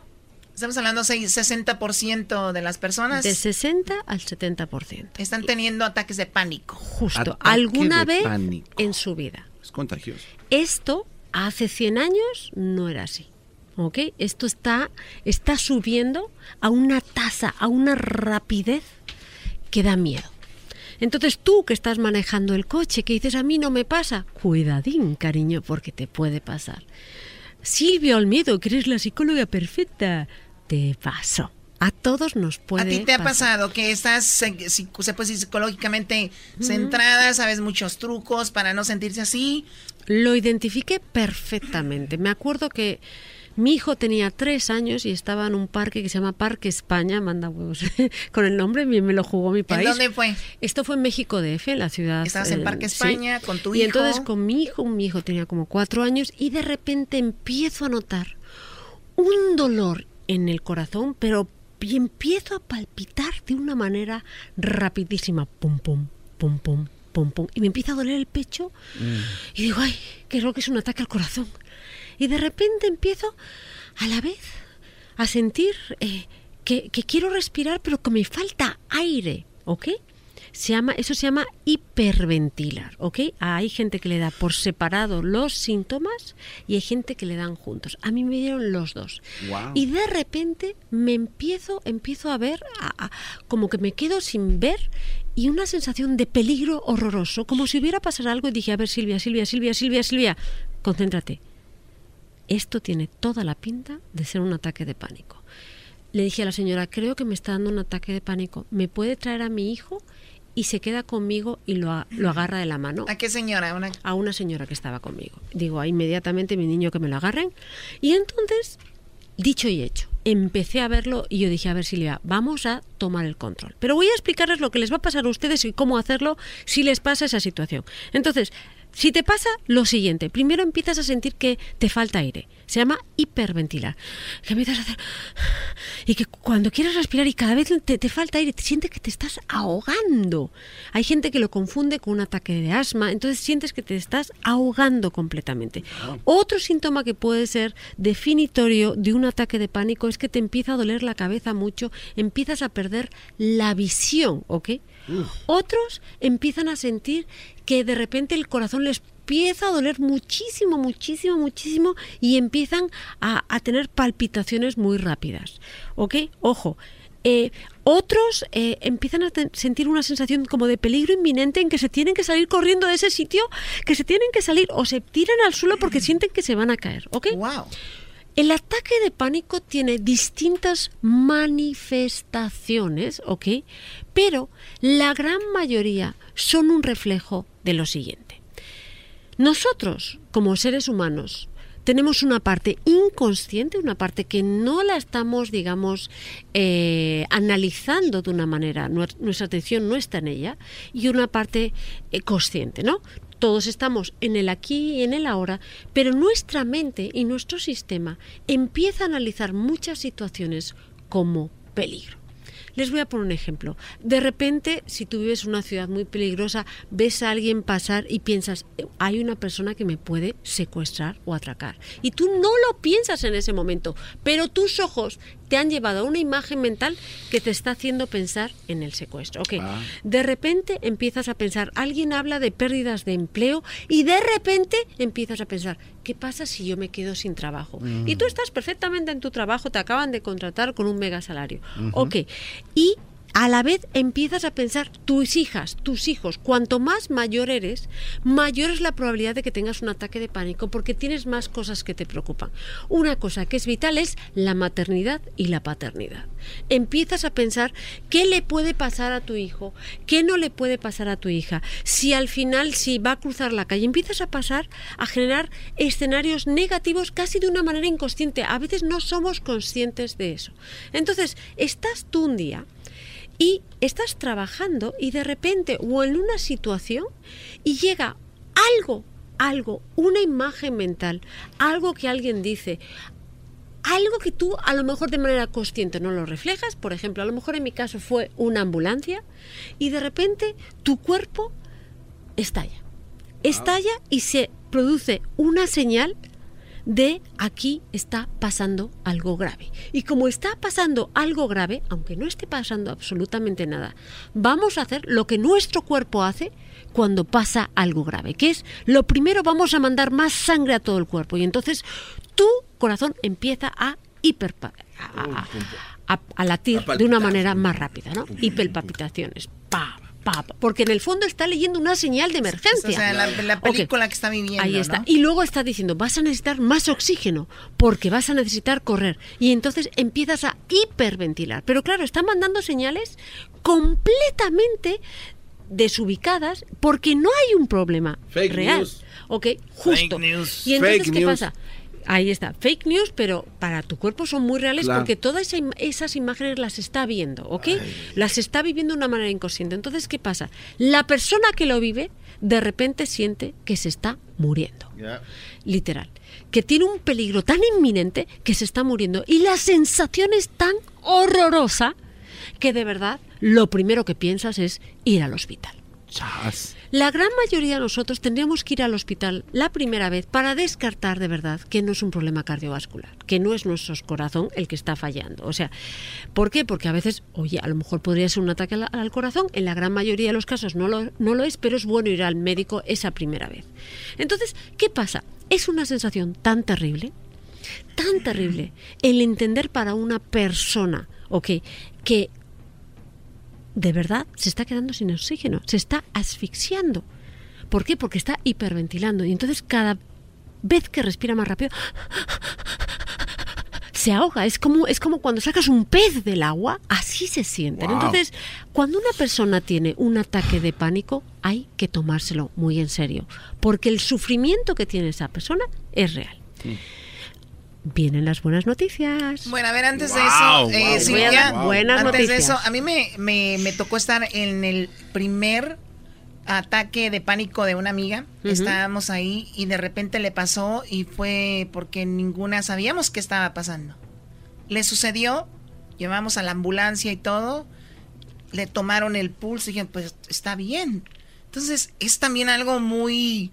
ah, te da mucha impotencia el decir, pero si, mira cómo está, como que no tiene nada.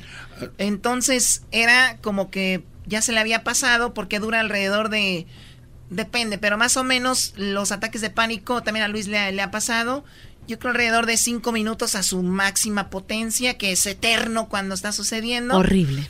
Y entonces empezaba y, y- y ocasionalmente ya le, le- le sucedía, ya sabíamos, era pues que es algo que me gustaría que dijeras también qué hacer, porque mucha gente dice, no pasa nada, tranquila tú, o tranquilo, no pasa nada, y eso es todo lo contrario a lo que quieres escuchar, te estás muriendo. Te estás muriendo. Pero si ya la, la segunda vez que lo pasas ya sabes que es un ataque de pánico, vamos a saber eh, reaccionar. Vamos a entender qué, qué es el ataque de pánico, porque en el, en el fondo es algo tan sencillo y tan simple que le vamos a perder el miedo. Por ejemplo, todos tenemos a veces una computadora, ¿verdad? Y abrimos a veces muchos documentos, ¿verdad? Y pasa que abres el último documento y de repente tu computadora se crashea, se frisea, ¿no? ¿Y piensan ustedes que se ha roto la computadora? No, ¿verdad? ¿Ustedes qué hacen? Reset. Reset. Y de repente la computadora anda igual. Esa es la clave. Entonces, lo primero, o sea, en, las personas que les pasa esto se, se llenaron de documentos. Ahí está, de preocupaciones inconscientes y o conscientes a veces. Entonces, lo primero que uno tiene que tener en cuenta es, ok, qué bonito que es un ataque de pánico y no es un ataque al corazón. ¿Ok? Qué bueno. Qué bonito que es un ataque de pánico y no es un ataque de asma. O sea, en el fondo, de todos los males que te podían pasar, este es el menor. Y te digo una cosa, todos nos puede pasar. Es cómo lidiamos con esa primera vez la que va a ser determinante de que no se reproduzca. ¿Ok? Entonces, tú ya sabes que tienes un ataque de pánico. Tomas un, eh, un papel y lápiz y empiezas a poner en tu vida todo lo que te preocupa y todo lo que te está ocupando. ¿Y qué cosas en tu vida, igual que en la computadora vas a cerrar documentos, qué cosas en tu vida vas a empezar a desvincularte de ellas? Una de ellas, si las noticias malas te dejan preocupado, no veas noticias malas no las veas, porque a mí a lo mejor me ayuda, porque me entretienen, pero hay gente que cuando ve noticias negativas les sugestiona tantísimo tantísimo que empiezan a proyectarlo en su familia, en su pareja, en sus hijos, y entonces eso les genera una cascada de ansiedad inconsciente que no es buena. Entonces, si tú sabes que eres una persona aprensiva, vamos a quitarte todas aquellas cosas que contribuyan a que tú seas una persona más aprensiva, o sea, que te toque de manera personal, ¿ok? Ese tipo de eventos. Entonces, no vas a ver noticias malas si ves que no es bueno, ¿ok? No vas a ver noticias malas, no vas a ver las noticias de secuestros, de robos, cosas esas porque no hay que verlas. Punto uno. Otra cosa, eh, eh, gente, gente que sea altamente tóxica en tu vida, ¿ok? De repente tienes esa persona que todo el rato te rodea de cosas negativas, de enfermedades, de, pues a lo mejor no es el momento porque te está activando mucho a ti, ¿ok? Entonces, primero tienes que quitarte aquello aquello, sobre todo los pensamientos que te están impactando negativamente en esa ansiedad subjetiva, ¿ok? Luego, tomar decisiones. Hay cosas que tienes que son problemas reales. A lo mejor tienes un trabajo que te está estresando mucho. ¿ok? A lo mejor ver si verdaderamente vas a poder con ese tipo de trabajo. O, por ejemplo, si eres una persona que tienes mucha ansiedad al manejar y tienes que manejar dos horas al día, eso te lleva a que de cualquier manera detones un trastorno de ansiedad. No manejes. Analiza. ¿Habrá, una relación claro. tóxica que te genere ansiedad? Completamente, completamente. Mucha gente, eh, claro.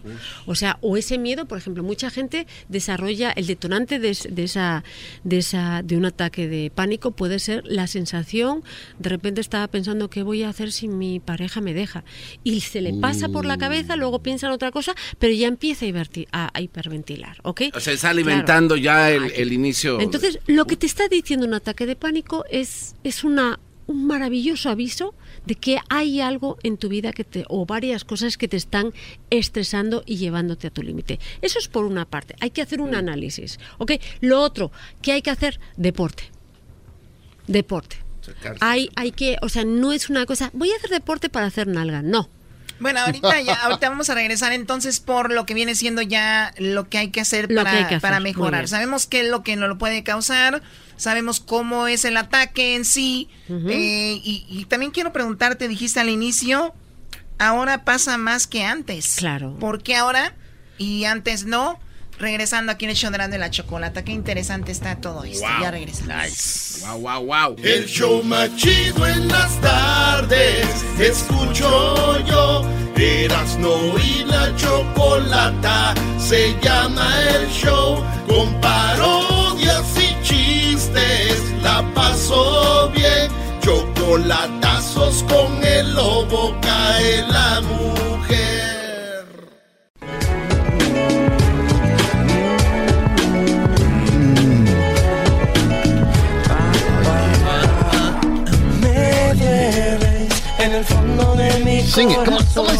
Bueno, estamos de regreso aquí en el hecho de la chocolata con ese tema tan importante e interesante, los ataques de pánico.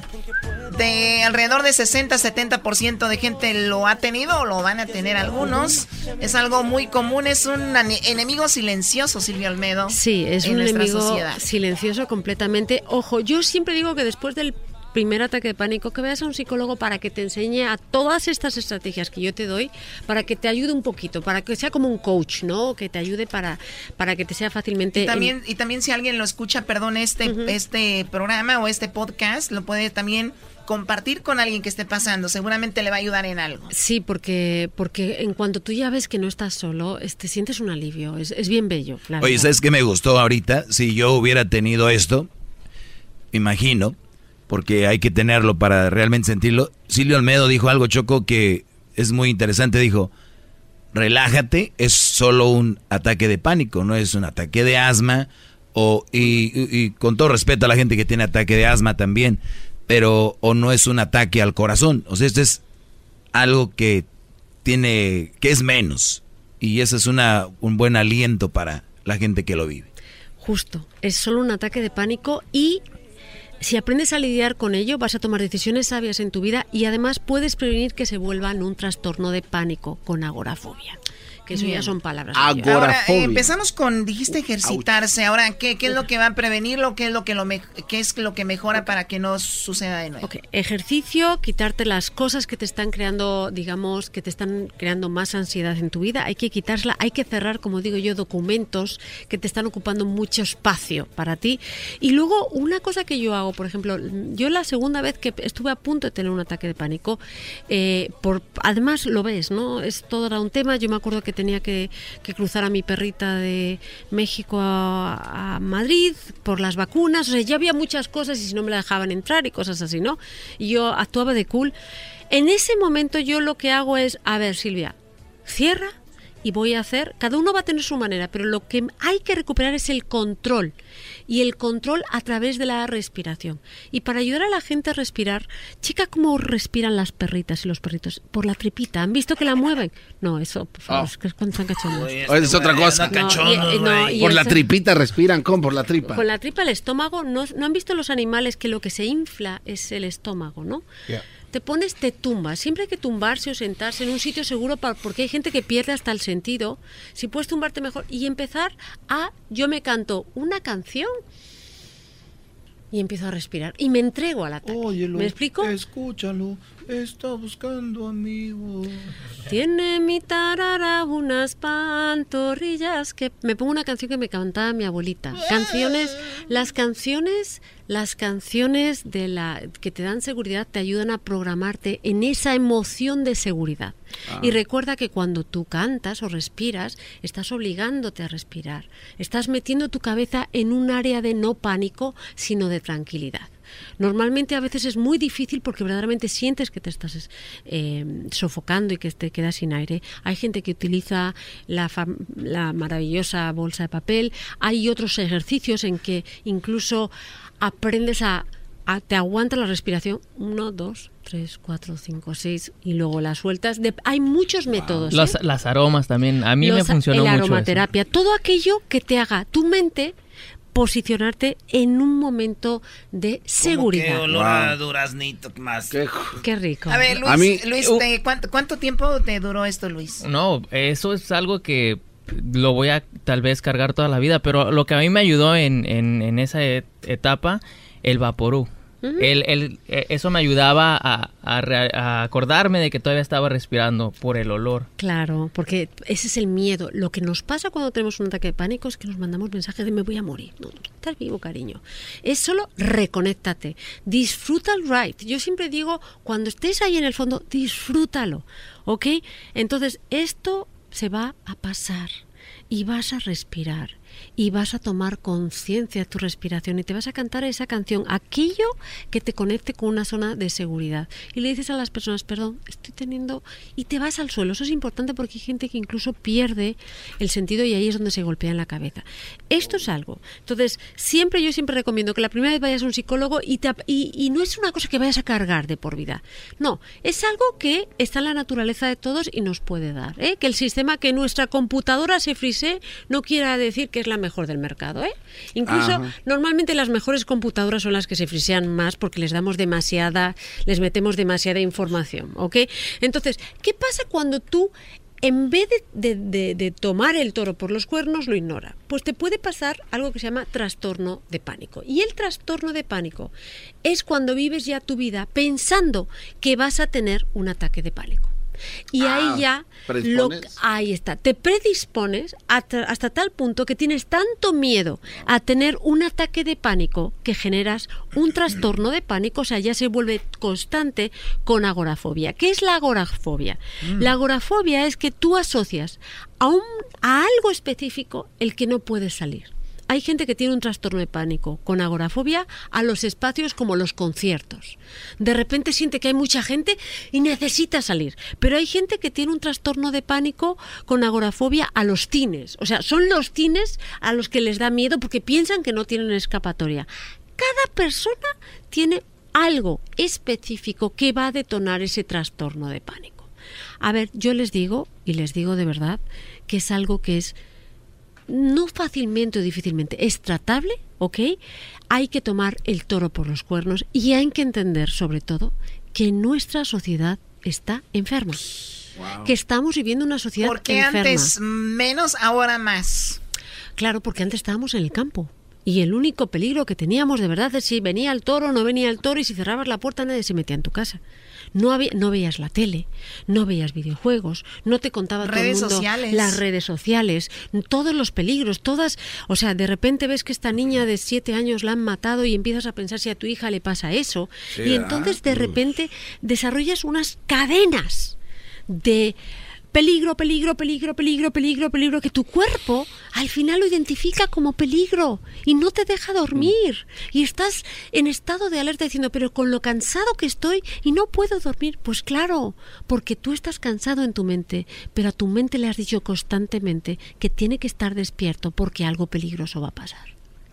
Wow, es interesante eso que dice Silvia acerca de la canción que, por ejemplo, te cantaba tu abuelita. A mí, por ejemplo, ahorita que estás diciendo esto, yo recuerdo la canción que me cantaba mi abuelita Alejandra, era la de Tolongo, Longo, Tilingo, Lingo. Son estos niños que tanto quiero. Entonces trataba de Claro. cómo puedes implementar ¿Cuando, eso. que, cuando te pegaba el, el pánico? Sí, no, digo, es que ella eh, dice sí, que tienes que, o sea, sí. en otras palabras, entrégate Entrégate. y cántate la canción que te da confort, en este caso la de la abuelita, ¿no? Y conéctate porque es algo que va a pasar. Es algo que va a pasar. Y tú, y es, es una sensación tan bonita cuando ya sabes que lo has controlado. Y además es, es algo en el pecho que duele tanto. Es que dices, es que me voy a morir, es que no lo entiendo. A ver, a ver, Silvia, Silvia, Silvia, O controla. sea, como diciendo, me va a dar, aguánteme tantito, Claro, ahorita vengo. Y yo me acuerdo Déjame, que tomo era... mi break. Claro, y Y yo me fui y obviamente nada de café, nada de excitantes, tomar tu tilita, cosas que te relajen. También tiene que ver, o dijiste algo del ejercicio, también tiene que ver la alimentación. La alimentación también. Nada Sí. que excite, excite en el aspecto nada de teína, cafeína, todo esto que son verdaderamente de- que le añaden un grado más a que la probabilidad de que te dé un ataque de pánico es mayor. Yo cuando me dio la segunda vez, que no me dio, yo ya estaba en el avión, dije, a ver Silvia, empieza, te pones tu música y es tan bonito también sentir que lo superaste, que esta vez lo has controlado al caballo loco de tu cuerpo y que todos, absolutamente todos nos puede pasar, ¿ok? Todos. Entonces es algo que es igual que un catarro, igual que antes todos podemos tener un catarro, todos podemos tener un ataque de pánico y no pasa nada. ¿Ataque de pánico y ataque de ansiedad es lo mismo? Eh, sí, em, sí. Lo que pasa es, es una, es un ataque de pánico es un ataque de ansiedad al máximo, ¿no? Eh, y, los, y, y lo que sí es importante es que un ataque de pánico, si no lo tratas, puede dar un trastorno de pánico. Y voy a poner exactamente en, en, en mi Instagram una imagen de que, en qué consiste un trastorno, un ataque de pánico. Yo creo que les va a Perfecto. gustar. Bueno, regresamos ahorita para terminar este tema y recuerden, nos pueden comentar en las redes sociales, sigan a Silvia Olmedo en arroba Silvia Olmedo en Twitter y en Instagram y también sigan nuestras redes sociales arroba Erasno y la Chocolata en Instagram y también en el Facebook eh, y en Twitter arroba Erasno y la Y vamos a tener un live muy pronto en Erasmo y la Chocolata, Yeah, ¿eh? Yo quiero salir contigo, Silvio Olmedo. Mi sueño. ¿No puedes poner como un estudio de televisión aquí, Luis? Sí, claro. No, allá está el otro. el Allá está grande. el estudio de televisión. No, hacer mi sueño realidad y Lo ponemos ahí hacer, Silvio sí. Olmedo. Muy Sí, bien. La próxima. Perfecto. Beautiful. Y podemos hablar de temas como, por ejemplo, cómo lo hacen dos mujeres. No, no, no, ahorita regresamos ya, ahorita regreso, qué bárbaro. Es el show más chido para escuchar todita las tardes. Para escuchar era y la chocolata. Para escuchar me hacen carcajear. Es el show más chido. Llegar a saber tu boca crecer, crecerán las mentiras que me das. Y algo sí que me supiste cabeza que ya está hincha, hincha del planeta. Estamos con Silvio Almedo y estamos hablando de los ataques de ansiedad, ataques de pánico, cómo controlarlos, qué, lo, qué los causa, por qué hay más que antes, le hemos hablado todo esto. Si se lo perdió, pues síganos en el podcast y bájenlo y escúchenlo todo. Silvia, ¿con qué cerramos con esto? A ver. Con también lo que es la claustrofobia. ¡Ay! Eso es está eso? heavy. ¿Qué es eso? Hay gente, El encerramiento. claro, hay gente que le dan ataques de pánico en sitios cerrados. No. Claro, Uf. claro. ¿Por Ah. qué? Claro, porque sienten que de repente asocian a un sitio muy cerrado la sensación de que no pueden salir y que les va a, fal- a- a faltar oxígeno. Los ascensores, los elevadores. Nos pasó aquí. Sí, como a Don Mario de, de Tucanes de Tijuana, es, ya es las vías Sí, oscuras. el de los tucanes estaba muy bien. Llevan dos veces que vivimos eso, también Mi ¿no te amigo? Freddy, mi amigo Freddy en el elevador, fuimos al clásico, Ese es estamos en el elevador y nos subimos de más, se paró y todos pues jajaja y este hoy se veía como que Empezó a sudar, se sudar, empezó a sudar. y le pegaba ¡ey! y ya fue cuando nos dimos cuenta de que ese güey también le ah, tra- Tiene ataques de tenía fallón. Claro, tiene claustrofobia y esta Tenía gente fallón. verdaderamente lo vive distinto. Hay un estudio que dice que son los primeros que registran que hay un componente menor de oxígeno. ¿No? Entonces como que de repente sienten que hay menos oxígeno y lo pueden notar así. Entonces la claustrofobia es básicamente un estado de ansiedad extremo que te hace eh, vivir casi un ataque de pánico en una situación en que no puedes, no tienes salida. Entonces, cuando seas una persona claustrofóbica, sí es muy importante, lo primero, lo primero es retomar el control sobre tu cuerpo y tu situación. Siéntate, dile a la gente que te sientes mal, te sientas y te relajas. Porque ¿qué le pasa a una persona que es claustrofóbica? Su necesidad de salida es tan grande que pueden provocar un accidente. Estamos hablando una persona, en el momento que ustedes se quedan bloqueados en un elevador, lo primero que hay que preguntar es ¿quién de ustedes tiene claustrofobia? Y aquella persona que tenga claustrofobia es vital ayudarla. No reírse de ella, no pensar que reacciona de una manera. Nosotros somos No pueden lo hacerlo porque esta persona va a reaccionar de una manera más agresiva. ¿Ok? Va, la va a reaccionar de una manera mucho más agresiva porque de verdad piensa que se va a morir y prefiere morir intentando escapar y causando un accidente que dejarse morir. O ¿ok? sea, o sea, Entonces, nosotros lo vemos inmediatamente normal y ellos no, están en Cuando lo peor. tengas una persona que tenga que te diga tengo claustrofobia, ven, vamos a ver si te hacemos espacio, te sientas, intenta respirar, nos van a venir a buscar dentro de nada, vamos a cantar una canción, vamos a respirar. Ojo, no se rían, no hagan nada que ponga a esas personas en una situación de irritabilidad que es equivalente a la agresividad. o se puede empezar a surtir gente ahí. Facilísimamente. Ese día güey iba a hacer eso. ¿verdad? Es que hay que tener mucho cuidado. Entonces, si eres claustrofóbico, también yo creo que cuando tienes claustrofobia tienes que ir al psicólogo, porque las fobias son relativamente, son, es más, son fáciles de tratar. Tanto el miedo a volar, la fobia a volar, la fobia a los sitios cerrados. ¿Son, ¿Son fáciles? Son, sí, son fáciles. Hay un tratamiento en psicología que se llama desensibilización sistemática, ¿ok? Y no necesita bueno. apenas de fármacos. La gran, son O sea, nos sin vamos otra vez fármacos. al estilo computadora. Traes un virus y te metemos un disco para limpiar el virus. Y es fácil, es muy sencillo. Lo que no puedes hacer es reírte. Es distinto el Que porque no también te está rías, garbanzo. el miedo a las alturas, la fobia a las alturas. Ojo, hay algo, eh, la fobia a las alturas es algo completamente natural. Los seres humanos no estamos hechos, no estamos hechos para estar en las alturas. Es de veras, O sea, ¿verdad? No, no, Lo raro, claro, lo raro, lo raro de verdad es que a ti, si estás en un rascacielos de 20 metros, no te tiemblen las piernas si el suelo es transparente. Sí, claro. Eso es lo raro. Es que tu cuerpo va a reaccionar de una manera natural. Y le puede dar también un ataque de pánico a la persona. Entonces, por favor, si eres una persona que eres muy sugestionable, tienes que tener muchísimo cuidado, ¿ok? De no ponerte en una situación de ansiedad extrema. Y yo solo les digo una cosa, hay una definición, Milán Kundera es un escritor maravillosa, maravilloso, que él definía el vértigo como la atracción que te hace la altura para tirarte al vacío. ¿Cómo se llama? Vértigo. Y el escritor se llama Milán Kundera. O sea, el vértigo Milán es la Kundera. atracción que te da la altura a tirarte al vacío. Fíjate, Mm. y es verdad, qué curioso, ¿no? Entonces, ese miedo a las alturas que la gente ve completamente real es completamente real y es una reacción física y normal de las personas. Por eso, si un niño tiene vértigo, no le, le empujes a que vaya a las alturas si no quiere. Le puedes crear un trauma Oye, innecesario. es lo que te iba a decir. Muchas veces dicen, hay que enfrentar los miedos. Entonces, si un niño le dices, hijo, tienes que enfrentar los miedos. Tú tienes miedo de subirte a una montaña rusa. Te vamos a subir. No, mamá. Le vas a empeorar el asunto. Pues en muchos niños les puedes crear un trauma, porque no es natural poner a una persona eh, con la cabeza por debajo de su estómago. No es natural, perdón. Entonces, que al final de una situación de peligro extremo tú generes adrenalina y te sientas bien, eso eres tú. Pero hay mucha gente que esa situación de miedo extremo les puede causar mucho más daño. ¿Ok? Es verdad que las situaciones de miedo luego nos provocan un alivio, pero hay gente que situaciones de miedo le pueden provocar un ataque de ansiedad grave. Eso de exponerle a sus miedos y los miedos naturales. Es como la posición del 69, no es natural. Tal vez da miedo también ver eso. Oye, pero eso también puede ocasionarte claustrofobia, Te ¿no? ahogan, güey. Sí puede, de- puede ocasionar A ver, a un- ver, un, ver, arranque ya. ahí de ¿Cómo no, güey?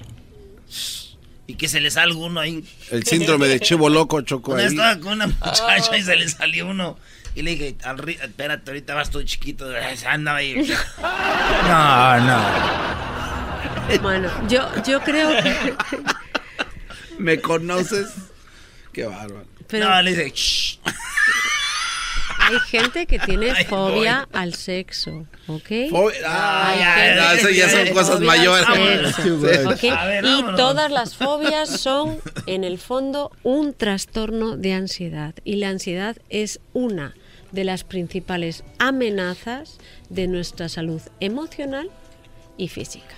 Muy bien, sigan a Silvia Olmedo, van a aprender mucho, van a ver mucho de lo que hace. Arroba Silvia Olmedo en Twitter y en, en el Facebook, Instagram también. ¿Verdad? Muchas gracias. Qué bonita canción. Estás más bonita tú, bebé de luz. Gracias, Garbanzo. No Le estoy hablando tipo. a Silvia, Choco, perdón. Qué estúpido eres, vamos. Qué bueno. Oye, Choco, imagínate el garbanzo de tu pareja. No, yo- Haríamos unos tacos de labio. voy a poner más cámaras de seguridad en mi casa, no se vaya a robar algo. Chale. Con tu pareja robándote.